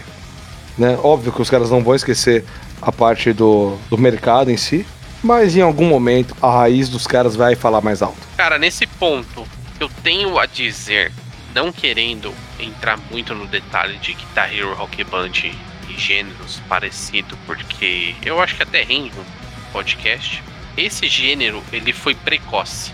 Ele veio rápido demais e ele morreu por causa dele mesmo. Que talvez má administração ou ganância, não sei. Por que, que eu tô falando isso? A massa que jogou Guitar Hero reclamou do Guitar Hero 4 pra frente, a massa reclamou muito do, do- das músicas que eram colocadas, que é o, o interesse, né? Só colocando um ponto aqui, acho que nem, nem só o, a ganância das músicas, mas a ganância também de tirar o controle, né? Acessibilidade ao jogo, acho que é a palavra correta. Exato. Eu ia chegar nesse ponto também. Primeira parte é a música, cara. é o entretenimento, é o que você estava oferecendo, era a música. Decaiu muito, por mais que eles traziam músicas épicas, conhecidas, referências, o preencher linguiça tava ficando muito ruim. Então você tinha músicas que você quase não identificava com o gênero de rock ou de metal. Chegava a ser muito pop Uhum. era um grande boom de reclamação. Automaticamente, o segundo problema foi questão da ganância que eu falei, era exatamente isso. Vamos gerar um produto para que aquelas pessoas que já estão consumindo gastem mais dentro desse produto. Que é, vamos criar bateria, vamos criar guitarra, vamos criar microfone e tirar o controle deles. E, querendo ou não, o Guitar Hero ficou acessível para todo mundo por causa do controle. Era é, divertido jogar como era no Guitar Freaks, que é a, é a mesma coisa. Era possível jogar no, no controle. Então, eu acho que o, o tiro no pé dessas empresas foram querer é, esse tipo de expansão de uma forma precoce, porque poderia ter deixado o controle, poderia ter colocado os instrumentos, mas de forma acessível e que todo mundo pudesse usufruir do mesmo produto. E automaticamente o que a gente tem hoje é de DLC e tudo mais, poderia haver galerias de músicas para ser compradas com pacote e tudo. O problema é que aquilo, quando chegou a esse ponto, já estava inviável. Por exemplo, Guitar Hero 6, que é o último dos seis que foram criados, chegou até saiu do Metallica junto no final, mas o Guitar Hero 6 é o que mais voltou a ser o que era o Guitar Hero no começo, mas já era tarde demais. Por mais que tinha músicas boas, era comercial, era um produto que já só rolava com os instrumentos e que todo mundo já tinha desistido. Hoje não existe mais, talvez por causa dessa. É que a gente sabe como que é. hein? Saturou o mercado, né, cara? Simplesmente saturou o mercado, cara. o exemplo que aconteceu com Assassin's Creed aí por anos. Os caras querem enfiar produto, querem enfiar as coisas, e, mano, não dá, não funciona assim pra todo mundo. Então, eu acho que o problema do Guitar Hero foi esse. Poderia ser uma franquia até hoje, poderia estar bem estabilizado, poderia estar alimentando o mercado com rock, trazendo novas bandas, porque eu acho que todo mundo ao menos que jogou ao menos um Guitar Hero, falou: Porra, eu achei essa banda que eu tava lá, não tava lá no Guitar Hero. Eu joguei essa música aqui, porra, que música da hora. Foi ouvir a banda e começou a curtir a banda por causa do jogo. Então eu acho que isso é claro pra todo mundo. Só que, mano, a empresa foi gananciosa. E outra observação em relação a isso que o Max falou é o seguinte, cara, tipo, isso meio que responde a pergunta do, do Caio em relação ao Just Dance, em relação a, tipo, as atuais tendências, né? Quantos Guitar Heroes tiveram? Quantas pessoas não compraram as guitarras do Guitar Hero? Eu tenho Eu uma. tenho uma aqui quebrada, tá aqui guardada. Então, Eu tenho um kit com duas guitarras, microfone e bateria. então. Aí tivemos Rock Band. Muita gente também consumiu. E quantos DJ Hero a gente teve? Porque também teve. Sim. E o quanto que vendeu aquela picape? Cara, foi um fiasco. Sim. Uhum. O fiasco foi não só pela saturação do Guitar Hero, mas também pela tentativa de partir para outros estilos musicais e não funcionar. Guitar Hero é tipo é um exemplo É o disso. que pode acontecer com o Just Dance, então. Exatamente. E o Just Dance você não, é- você não é obrigado a comprar algo. Sim. Porque você tem o esquema de celular e tal, né? Então, tipo, ele é mais É acessível. isso que eu ia falar, eles estão conseguindo na exatamente na contramão. Quer deixar o jogo Exatamente. cada vez mais acessível. Mas tem um porém. Por exemplo, a minha filha gosta de Just Dance. E eu peguei o 2021 pra ela. E o que acontece? Muitas músicas não estão lá porque você tem que assinar um plano, certo? Tipo Netflix, para você poder acessar outras músicas mais bacanas. Então, o que acontece? Por exemplo, ela tem aquele pacote de 30 músicas, só que as, as 80 músicas que é feita para dançar, que é bacana, inclusive tem até do Caça-Fantasmas, né? Lá no meio, é um plano mensal. Que a gente, aí a gente entra num outro caso, Caio, que é tipo é os games por serviços que nem a gente tem hoje. Mas aí que acontece? É o que muitas pessoas compram o Just Dance, não vai querer assinar o plano. Tem- tá certo, tem uma grande maioria vai querer assinar o plano. Mas vamos dizer assim, a criançada que gosta, o pai não vai assinar um plano para ficar jogando Just Dance. Por exemplo, a minha, a minha filha pegou já e falou assim: Eu quero jogar o Just Dance 2022. Ah, cara, eu até entendo isso, mas assim, é que tipo, se a gente for levar em consideração a realidade hoje, é, é muito mais simples você vender algo por R$29,90 por mês, exemplificando, tá? No seu valor do- desse plano do, do Just Dance, do que você pagar 600 reais numa guitarra do Guitar Hero, de uma paulada só. E aí eu tenho outra questão também. Nesse caso, Caio, o Just Dance é um jogo já fundamentado. Mano, Just Dance é de E 2009. mais amplo também, né? Cara, tem mais de 10 anos no mercado.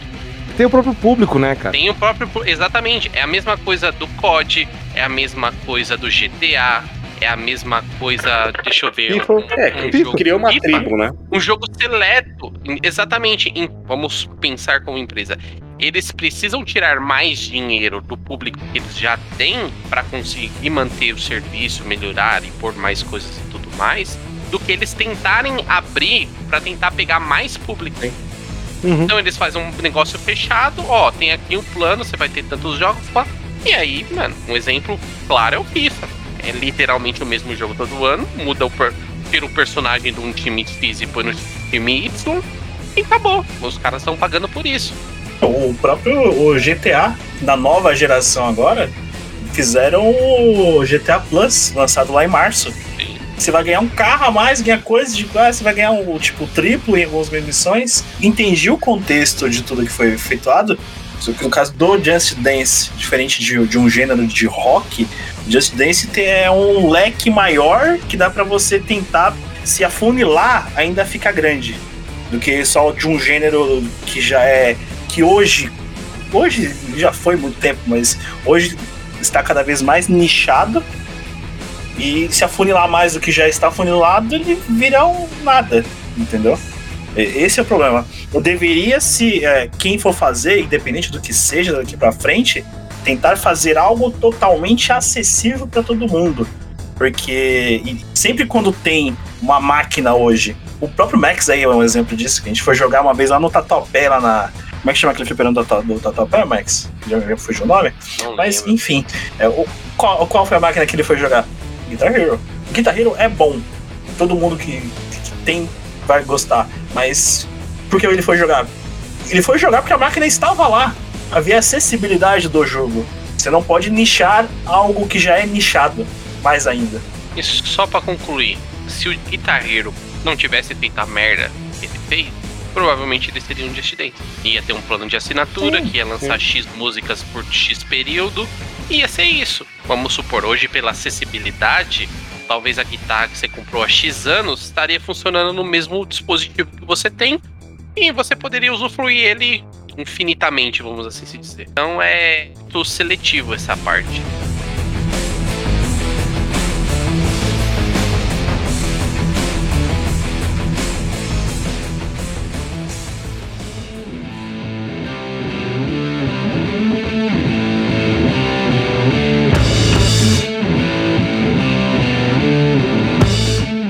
Cara, só lembrando aqui uma coisa, o Caio citou sobre o Way of the Warrior, né, que tem a, a trilha sonora do White Zombie. Uma coisa que eu lembrei agora, cara, por sinal sou extremamente fã do White Zombie e do Rob Zombie, é o Twisted Metal. Ô, ô Caio, quando que foi lançado o Way of the Warrior? Way of the Warrior foi, se eu não me engano, 1994. 1994, Way of the Warrior. 94. Quatro anos depois, estava lá, tipo, Rob Zombie figurando com Dragula, com outras músicas, né? Tipo, Super Beast no Twisted Metal. Era sensacional. A trilha sonora encaixa com a destruição, com a vibe do game. Essa junção aí do, da vibe do game com a trilha sonora, cara, que o, que o Rob Zombie traz, né? O Rob e o White Zombie proporciona pra gente é sensacional, cara. É maravilhoso. Era um gênero que funcionava, né? Exatamente. E o metal só complementava. Lembrando também que o Rob Zombie ele é o responsável pela trilha sonora do Nightmare Creatures 2. Rob Zombie é foda. Games, filmes de terror, tudo. Rob Zombie é foda. Só isso que eu tenho pra dizer.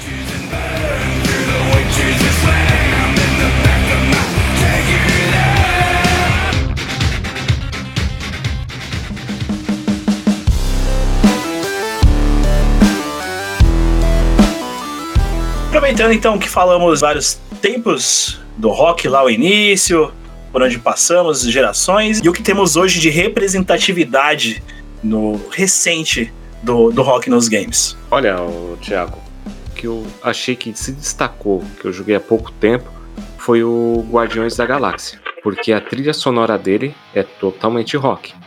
Um bacana, não sei se você já chegou a jogar ele, você vai adicionando fitas, cassetes pro Peter Quill, Uhum. né?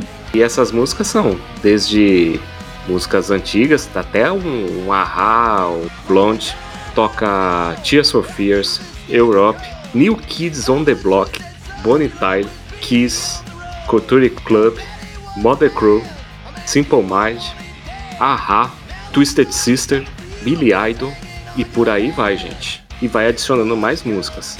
E o bacana do game que é o seguinte: a música muda conforme você está batalhando lá. Você chama seu grupo para fazer uma tática.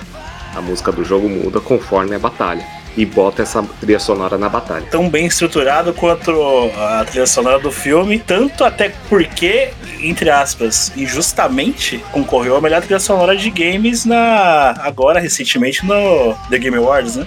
O que eu acho injusto também. Já são músicas compostas já. né? Eles só fizeram o quê? Só adicionaram a música. Não, não que isso vai deixar o jogo ruim. Pelo contrário, é muito bom. Mas é uma coisa desleal, né? Participar de um concurso desse. Uhum. E você, Alec, o que, que você traz aqui, aí de rock recente nos games? Eu não sei se eu posso falar que é muito recente. Afinal, é tipo um game aí da época do PS3, 360 e tal. Só pontuando, estamos no Brasil, onde 360, se bobear, ainda é um dos aparelhos mais vendidos. Então, acredito que você possa falar que é recente. Tá, verdade. Cara, tem um game que assim que eu fiquei muito surpreso quando eu iniciei a gameplay dele, que é o Lollipop Chainsaw, que, cara, tem Children of Bottom e Arch Enemy na trilha sonora. Eu fiquei extremamente feliz, né? Eu sou um puta fã dessas duas bandas. Mais um, cara, que me deu tesão de jogar. Não só por- pelo game ser bom, mas pela trilha sonora, que é magnífica, cara. É o Brutal Legend. O jogo, o jogo do Jack Black. Cara, o Jack Black é um cara sensacional. O cara já fez, tipo, escola de rock. Ele é assumidamente fã de, de rock and roll e metal. Além de rock, tem o Tenacious D, que não é só o filme, e sim a banda real mesmo dele. Muita gente não sabe disso. Exatamente, né? Junto com o Kyle Gass. Eu tive a oportunidade de ver o Tenacious D três vezes ao vivo, cara, e foi, porra, maravilhoso. Mas jogar o, o Brutal Legend é uma experiência magnífica, cara. Primeiro, antes da parte da trilha sonora, temos participações ilustres, que é o Lemmy, do Motorhead, e o Ozzy, como personagens do jogo, fora N referências que a gente tem dentro do jogo. E a trilha sonora, cara.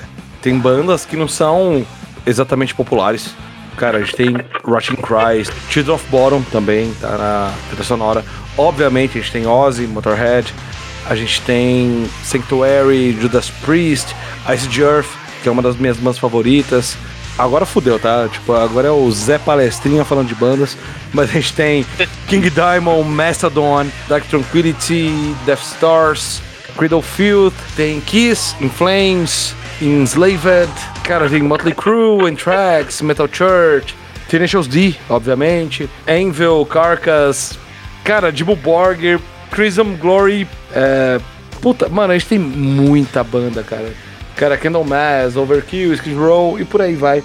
E na minha opinião, tá? Na minha humilde opinião, o Brutal Legend é um dos games que mais traduz a paixão pelo metal e pelos games ao mesmo tempo, sabe, cara? Tipo, a gente vai pegando, tipo, do, durante o, o, game, acredito que quem jogou lembra disso, você vai pegando os records, né, que são os colecionáveis do jogo, Sim. e você vai habilitando as novas músicas e tal.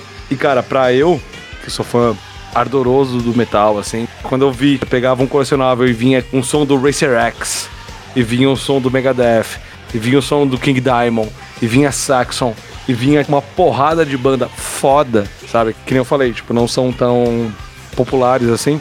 Ah, não é Metallica, blá blá blá e tal. Porra, cara, é, é, o poder da magia do metal junto com a magia dos games, tá ligado? Que é maravilhoso, cara. O Jack Black ali fazendo a direção do game.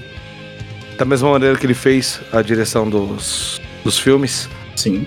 É uma coisa sensacional, assim. É um jogo que a jogabilidade é foda, a estrutura do game é foda, tudo é muito legal, cara. É tudo muito bacana. Então, se alguém que tá escutando o podcast agora não jogou Brutal Legend, é fã de rock and roll, é fã de metal, jogue Brutal Legend.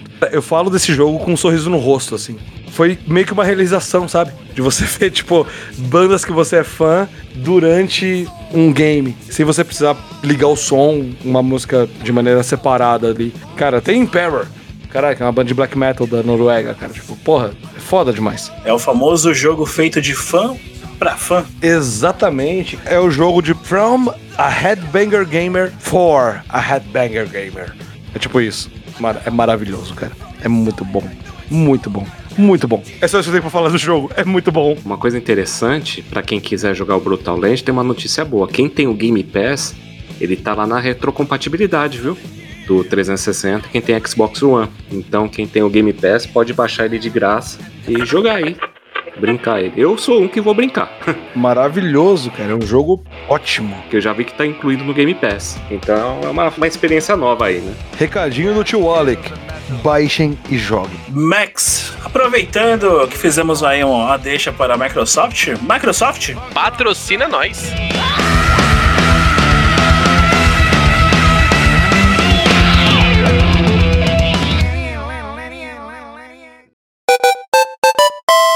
Você está ouvindo podcast Paralelo.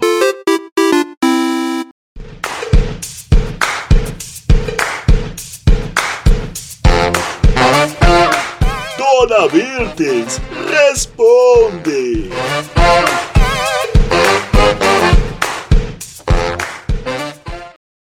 Dum dum dum dum dum dum dum dum dum dum dum dum dum dum Começando então aqui mais uma edição do Dona Mirtes Responde. Nessa edição rock and roll aqui, tanto que eu tô afônico aqui hoje. Dona Mirtes, a pergunta hoje quem faz é o Vini. Ele que é lá da cidade de Graves de Agudos. Ele que também é lá da página Vini Underline Artworks. Ele que faz pixels pra gente, já fez até um chaveirinho do podcast paralelo. Ouvinte, procure ele lá. Mirtes, a pergunta que ele fez foi essa aqui. Fala pessoal do podcast Paralelo. Ô dona Mirtes, a benção pra senhora. Bom, queria aproveitar a sabedoria e a experiência da senhora que sempre gostou de um rock pauleira. Não tem mais um joguinho de rock hoje em dia. Malemar um das antigas e eu sou mais ruim que tudo. Será que era melhor na sua época? Fala pra gente. E ó, vê se não esquece de usar máscara no bingo, hein? Grande abraço.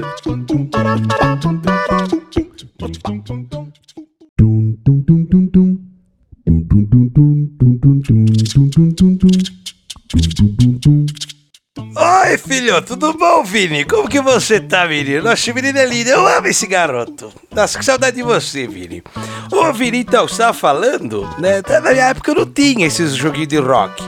Né? Na minha época tinha os, os River Raid, os essas coisinhas que eu jogava. Mas, ó, menino, você falou uma coisa boa. Eu gosto muito desses rock pauleira, assim. Não gosto de coisa muito pesada, não. Hoje em dia eu escuto mais de Muborger, sabe? Essas coisas do black metal. Eu gosto muito de uma, chamada, uma banda chamada Volbeat. Conhece? Nossa, aquela molecada adorável. Mas olha, na minha época eu gostava muito de ouvir os Black Sabbath, ouvia The Ru. Lembra do The Ru? Nossa, que gostoso! Era ouvir aquela coisa. Nossa, era uma delícia. Mas olha, Vini, os joguinhos de rock não tinha mesmo na época, né? As bandas talvez era melhor na época. Se bem que tem muita banda boa hoje também, né? É gostoso ouvir. Nossa, mas eu era apaixonado por Elvis. Você imagina se tivesse um joguinho de Atari do Elvis? Você lembra do X-Men? Aquele joguinho que o menininho tinha que. Ai, nossa, do labirinto da menininha. Ai, que delícia, era gostoso. Pensou se fosse o Elvis e a menininha fosse eu? Ai, que gostoso! Não, mas só, Vini, então é tipo isso, tá? Eu gosto dessas bandas aí, eu gosto de Dimmu Borgir, Volbeat, gosto de Five Finger Death Punch, nossa, essas bandas são muito gostosas de ouvir. Escuta, tá bom, menino? E como diria meu falecido Alcebiades, tá? Escuta de Purple, porque quem não gosta de Purple não gosta de rock. Tá bom, Vini? Obrigada, tá bom? Beijo, tchau, tchau. Ô, criançada, e vocês que estão escutando aí, Manda pergunta pra tia também, tá? Manda! Ô Tiago, Max, fala pra onde essas criançadas mandam as perguntas que eu respondo. Beijo pra vocês, beijo! Pode deixar que eu explico sim, dona Mirtz. Caso o ouvinte do Paralelo queira ter a sua pergunta respondida pela senhora, ele acessa lá nossa mídia social, nosso Instagram, Podcast Paralelo. Lembrando que Paralelo é com L, L ou no final. E ele manda uma pergunta de áudio pra gente, de no máximo 30 segundos, um minuto, com o que ele queira que a senhora responda no próximo. Dona Mirtes, responde.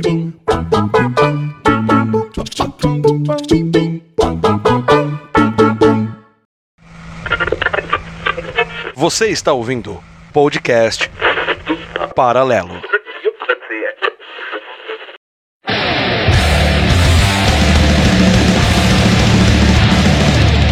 Trazendo o jogo atual aí, comentado um cara que eu joguei hoje. Comecei a jogar hoje porque eu falei, é o momento, é necessário. Estou falando de Heavy Metal Machines. Heavy Metal Machines é o jogo que pegou a receita do bolo. Olhou lá para trás, olhou Rock'n'Roll Racing e falou: Hum, dá para fazer alguma coisa aqui, hein? E pegou o gênero da atualidade, principalmente do esportes, que é o MOBA, né? Fez aquele maçarico que misturou tudo, fundiu a ferro grosso aqui, ó, e pá, e fez o jogo. Mano, Rock and Roll Racing é um jogo puro metal, como o próprio nome diz. Usa toda a receita do Rock and Roll Racing, personagens cativantes, com estereótipos, com carros que atiram e tem um gênero MOBA que você é, é dois times se enfrentando com uma bomba no, no centro do mapa e você tem que pegar aquela bomba e jogar na base inimiga. Receita básica. E cara, é legal porque eu joguei hoje tendo a primeira experiência. Mano, é só rock and roll, é só metal, é só guitarra comendo solta. Tem vários personagens lá e é da hora que na tela de seleção de personagem, quando você vai alternando entre os personagens, cada personagem tem sua trilha sonora, meio estereotipado personagem. Se o cara é meio futurista, a música tem uma pegada mais é, industrial, mais futurista, uma pegada um pouco eletrônico. Se o cara é mais raizão, tem uma pegada mais raiz do, do gênero. Então, cara, é um jogo prato cheio para quem curte dar tiro, explodir os outros, ouvir um metal de qualquer gênero. E, cara, eu falo a experiência que eu tive hoje. É extremamente divertido. E, mano, gostei demais. É... Recomendo para todo mundo. Um baita jogo. Lembrando, é um jogo BR. Nesse caso, cara, até os modelos do carro do, do Heavy Metal Machines é muito inspirado em Rock Roll Racing, cara. Totalmente. Muito, muito, muito. Tem muita referência de carros. É que eu falei, é da hora porque assim, você começa a jogar, o estereótipo do jogo todo é rock and roll race, mano. Você tá jogando um rock and roll race futurista. Se existir alguém no futuro que vai falar, mano, vou fazer uma continuação de rock and roll race, ele tem que olhar para esse jogo. Os caras pegaram e montaram exatamente o que precisava ser feito. As músicas do jogo são originais, mas não deixa de ser boas. Mano, são ótimas músicas, várias referências.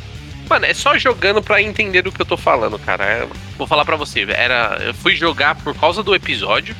Já tinha visto vários comerciais do jogo. E, mano, só me agradou. Só tenho elogios pro jogo. Cara, e puxando esse lance que o Max falou, só uma menção honrosa aqui. De jogos BR, o Heavy Metal Machines é um jogo BR. Não posso deixar de citar que tem uma participação de um grande amigo que se chama Detonator. Quer dizer, desculpa, é o Detonator. Prepara que agora é hora do show do Detonator! Dentro do Smite. É a representação do metal.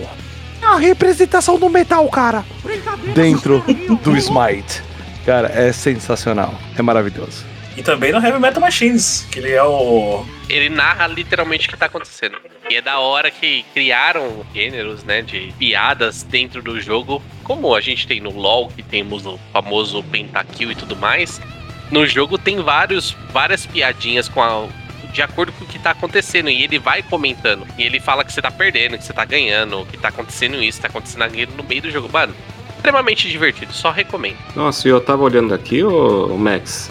Ele tem para várias plataformas, né? Tem, ele é um jogo atual. Você joga tanto no PC quanto nos consoles da, da geração atual. E é free to play. Free to play. Lembrando que esse MOBA sim eu consigo jogar porque dá pra jogar no controle.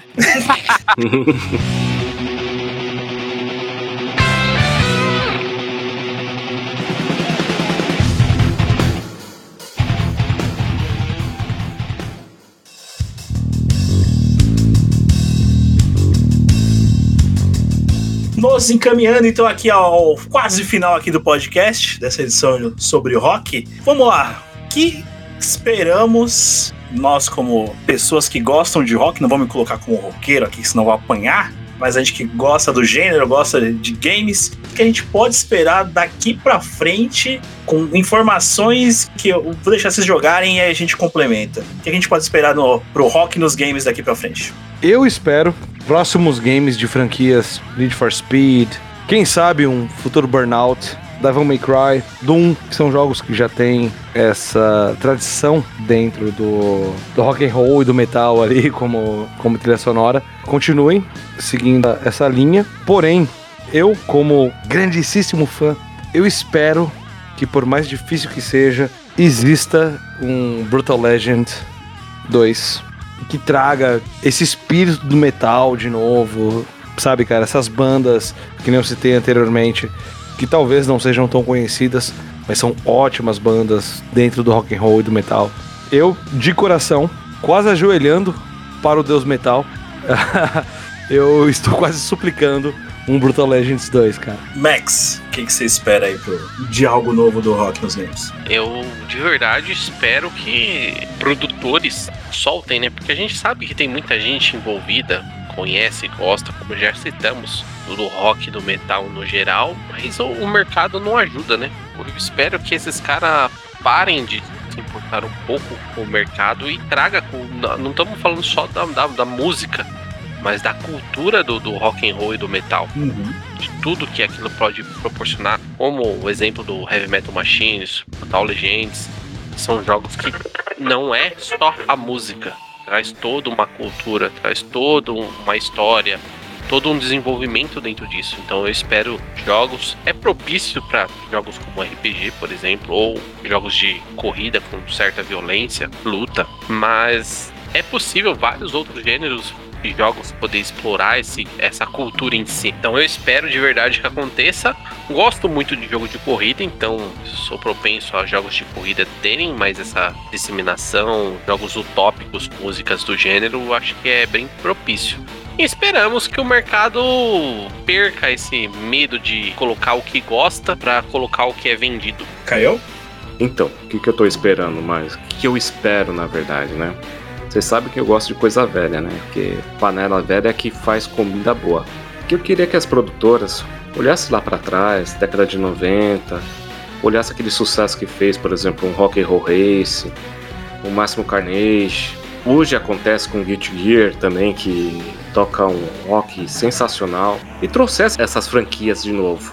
Porque você imagina hoje, com toda a tecnologia que tem, trazer um Rock and Roll Race com várias bandas. Não porque naquela época a gente tinha no Mega Drive seis músicas e no Super NES cinco músicas, na verdade. Mas imagina mais de 30, vai, 20 músicas, mais ou menos, de bandas famosas, com os gráficos atuais. Seria uma coisa bem bacana de se ver, né? Seria, seria uma recordação incrível, né? Ia ser uma nostalgia incrível. Falar, putz, joguei há 30 anos atrás, jogava Rock and Roll Race, e hoje estou jogando novamente com meu filho, com a minha filha, mostrando para o meu filho e para minha filha a nova versão. E com isso mostrando as músicas que faziam sucesso. Uhum. É um Black Sabbath, um Deep Purple, um Led Zeppelin, por exemplo, vai que adiciona. Enfim, são várias músicas que podem ser adicionadas, né? E como o Max falou, a grande maioria do rock já liga com jogos de corrida, né? E isso é uma grande diferença. Né? E jogos de luta também. Vamos supor um, um jogo de luta só de metaleiros, vamos dizer assim, né? Perfeito. Um Rock and Roll Fight. Rock and Roll Fight, os metaleiros solitários da vida, né? Heavy Metal Fighters. Exatamente. E lançar um jogo desse, com todos os estilos de música. Então, meu, campo tem, é só vontade. É só querer fazer. Tanto que, aí já dando aqui meu pitaco, esse é que eu posso falar assim, temos a, como já citado aqui nesse, nesse episódio, Blizzard, que foi adquirido pela Microsoft, então acreditamos que irão reviver franquias aí estagnadas, como o, o Roll Racing, que talvez possa virar algum Roll alguma coisa, por que não? Temos aí também o aí para Delírio de Alec, que foi citado que ó, ainda não havia sido feita a continuação do Brutal Legends, porque os criadores estavam focados em lançar Psychonauts 2 que saiu ano passado. Então, será que temos engatilhado aí no forno um Brutal Legends 2, Alec? Jack Black patrocina nós. Cara, é o que eu mais quero, velho. É o que eu mais quero, tipo, é um Brutal Legends 2, cara. Até mesmo como o próprio Caio falou, por que não? O Rockers Fighter.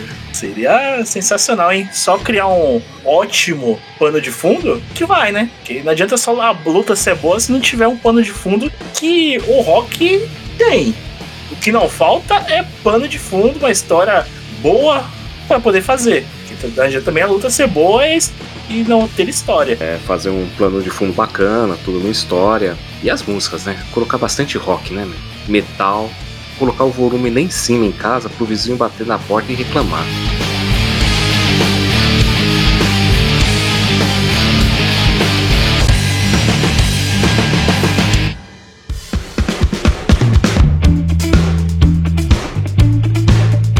Então vamos nos encaminhando aqui ao fechamento do podcast paralelo dessa edição.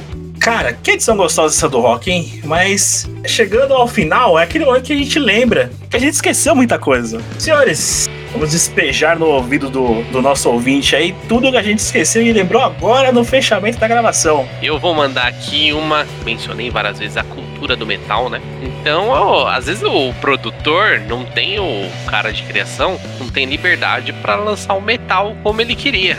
Mas ele descarrega a vontade dele de alguma forma, né? Então, um exemplozinho aí que temos no LoL, tem um personagem lá chamado Mordekaiser, o Renevan de Ferro. Bom, para quem jogou sabe do, de quem que eu tô falando. Para quem não jogou, é um cara grandão lá, todo de ferro. Esse cara é totalmente baseado no metal, ao menos era, antes do, do rework dele. Todas as habilidades dele eram referências de música do metal. Meu armamento é feito de acordo com meu gosto musical. Metal e pesado. passiva dele chamava Iron Man, referência clara ao Black Sabbath aí com Iron Man. Temos a primeira habilidade dele, que era o Mace of Spades, referência aí do Motorhead para Ace of Spades. Segunda habilidade dele, Harvest of Sorrow, que é a, a música do Metallica. Temos a terceira habilidade, que é o Symphony of Destruction, referência ao Megadeth aí do Symphony of Destruction. E a ultimate dele, Children of the Grave, referência ao Black Sabbath aí também. Temos aí a, a liberdade de expressão do cara de criar um personagem totalmente referenciado. Fora isso, no próprio LoL, eles criaram a banda Pentakill. Foi um projeto que eles fizeram aí de skin com alguns personagens. Yorick, Kartus, Mother Kaiser, Tona e Olaf fazem parte da banda. E aí, essa banda lançou três álbuns. Um lançado em 2014, Smite and Ignite. Depois, em 2017, lançou Grasp of Undying. Por último, em 2021, lançou Lost Captor. Para cada álbum que eles lançaram, eles adicionaram um novo membro à banda, né? Então, no segundo álbum entrou o personagem Kylie e no terceiro álbum foi adicionado o Viego. O interessante é que são álbuns de metal rodando dentro do gênero do power metal e do heavy metal. Todas as músicas dos três álbuns são itens que tem dentro do jogo. Então vai ter uma música chamada Sedenta de Sangue, vai ter uma música chamada A Espada do Rei Destruído e por aí vai. São inúmeras músicas. O interessante é que vários vocalistas famosos deram vozes às músicas. Então temos esse vocalista aí do Master Plan, que é o Jordan Lange, que se eu não me engano cantou nos três álbuns. A Nora Lohimo, que é do Battle Beast, cantou também. Per Johansson, ex-vocalista do Fade, também cantou. O ex-vocalista do Dragon Force, ZP Art, que cantou também no, no, primeiro álbum. E o Tyler Tilly Smith, que é vocalista do The World Alive. Então aí temos toda a referência do metal e do rock and roll é, da forma que a produtora conseguiu colocar, né? Colocou num personagem, não pode colocar no gênero do jogo, mas aí deu aquele gosto para quem curtia ou curte o gênero para poder usufruir aí.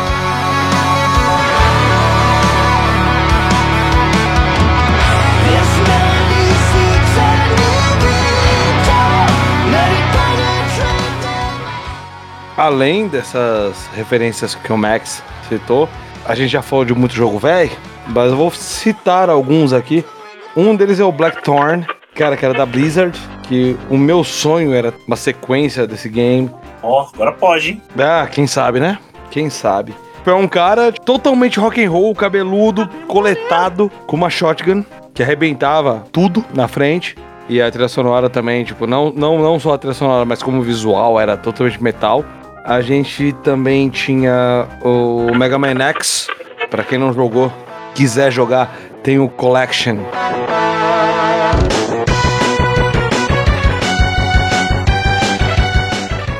E um game que a gente só citou aqui, né, que o, que o Caio, aliás, citou, que foi o Guilty Gear.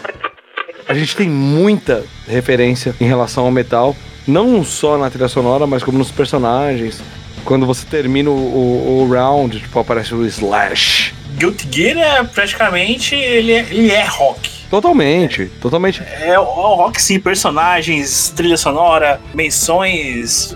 100% rock. Mano, é, cara, é 100% referência aquele jogo ali. Puta, é maravilhoso. Então, cara, valem a pena serem conferidos.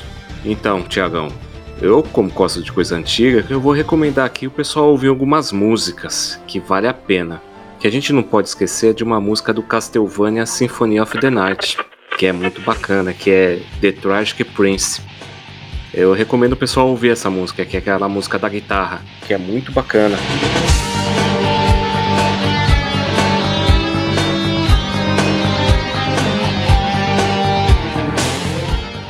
Outro jogo que é bem desconhecido é o Cyber Speedway.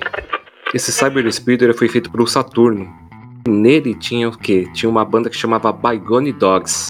E tem duas músicas muito legais do Bygone Dogs. Se procurarem Bygone Dogs, vocês vão encontrar até show deles.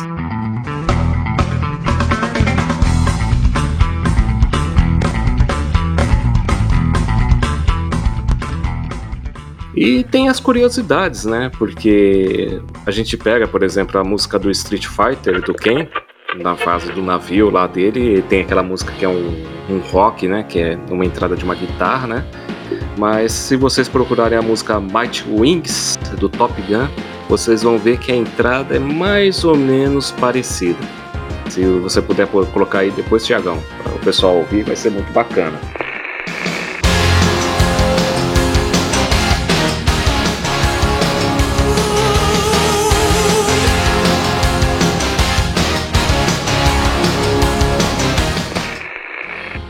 São músicas assim que eu acho que vale a pena dar uma ouvida nelas. Do Guilty Gear, tem duas que eu acho sensacional, comentando do Alec. Três, na verdade, né? Que eu gosto muito do Guilty Gear do PS1. Holy Orders.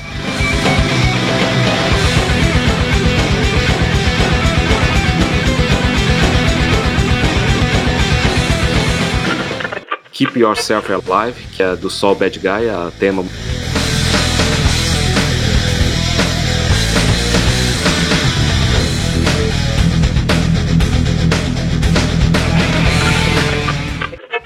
e White in Pain, que é da Milia Rage, que é do personagem.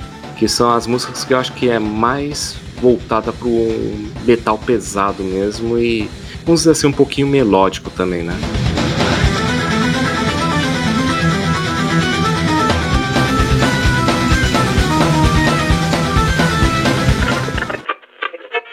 Lembrando que sempre vai faltar alguma coisa, algumas coisas que, que sobressaem, que a gente lembra aqui de momento. Cara, não podemos deixar de falar da música tema do Billy Kane em Hellbolt Fatal Fury Special, que é a London Match, tanto que ela migrou pro, pros coffs seguintes, 97 e 98, sempre sendo regravada.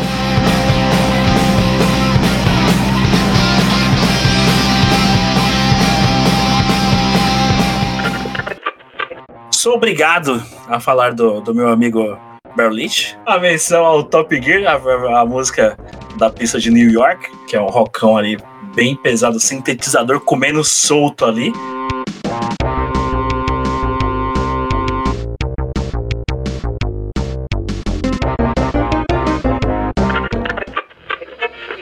Clear Crisis passando, Mr. Bones do, do Saturn, Johnny Bazooka Tony, geração 32 bits aí.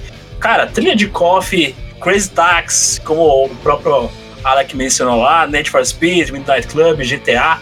Lembrando pro ouvinte que, se a gente for falar de todas as trilhas sonoras de games, a gente vai ter que criar um podcast aqui de mais ou menos umas 15 horas. Então, caso o ouvinte que fique puto, falando que a gente esqueceu de alguma trilha sonora específica, ele faz como, o Max? Ele quer reclamar, achar ruim alguma coisa, ele não faz nada. Mas se ele quiser opinar, falar, ô, oh, vocês poderiam ter falado isso, que tal nós falar de outra coisa, ele procura a gente nas nossas redes sociais, que no Facebook e no Instagram é Podcast Paralelo. Lembrando que. Paralelo é com dois L's no LO. LLO no final.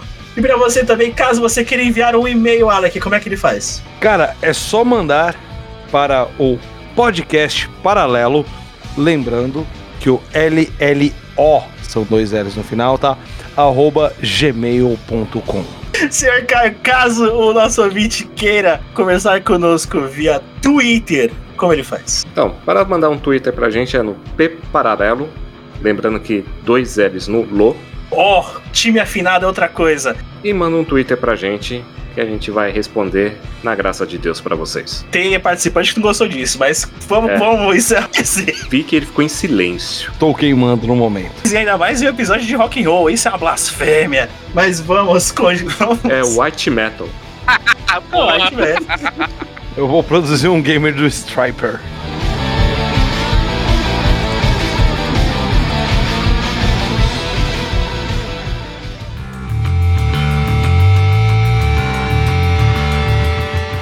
Já começarmos a nos despedir, ô Caio. Opa! Gostou do episódio de hoje, cara?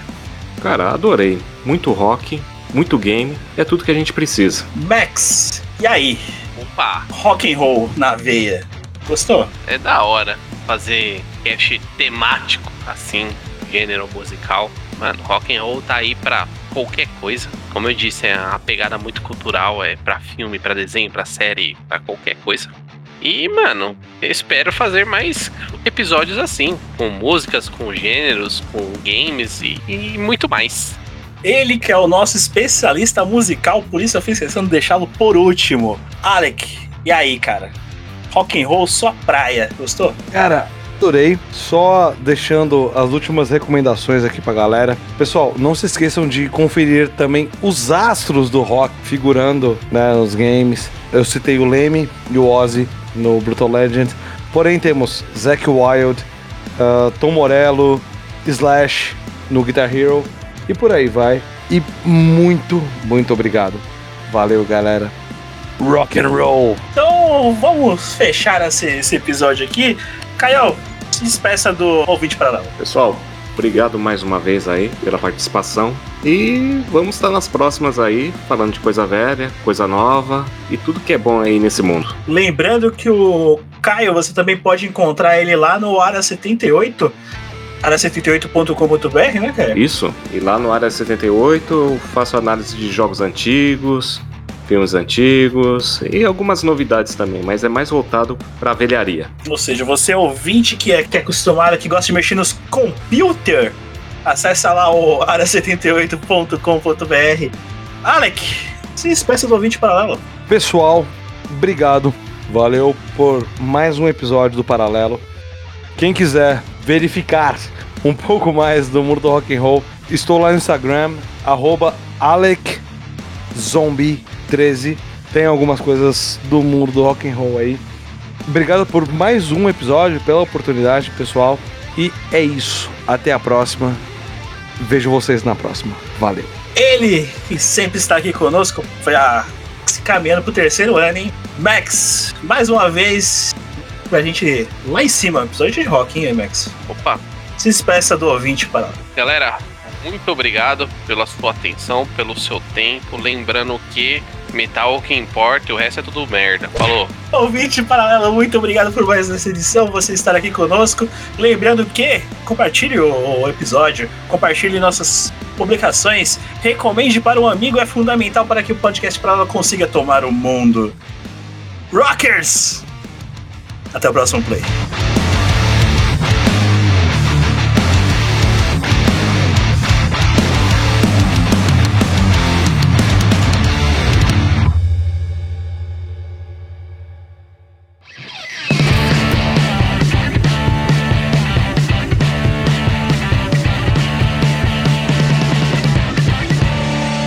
Podcast Paralelo. Existe toda uma importância sobre esses games, mas não falaremos só sobre isso, não é, Alec? Exatamente, Tiagão. A gente vai falar sobre. sobre, sobre tosses, pigarros. Mano, que desgraça. Eu não posso beber água, velho. Sobre tosses, pigarros e afins. Sobre Aí, não beber água. É, sobre não beber. agradece. Comercial de xarope entrando aí. Mano, Melagrião. eu engasguei com água, cara. É que a água é muito leve pra você, é por isso. É, tomou a- Tá vendo? Trocaram. Colocaram água benta aí pra ele. Porra! Max, ensina pra eles. Melagrião. Adora isso. Se persistirem os sintomas, o médico deverá ser consultado.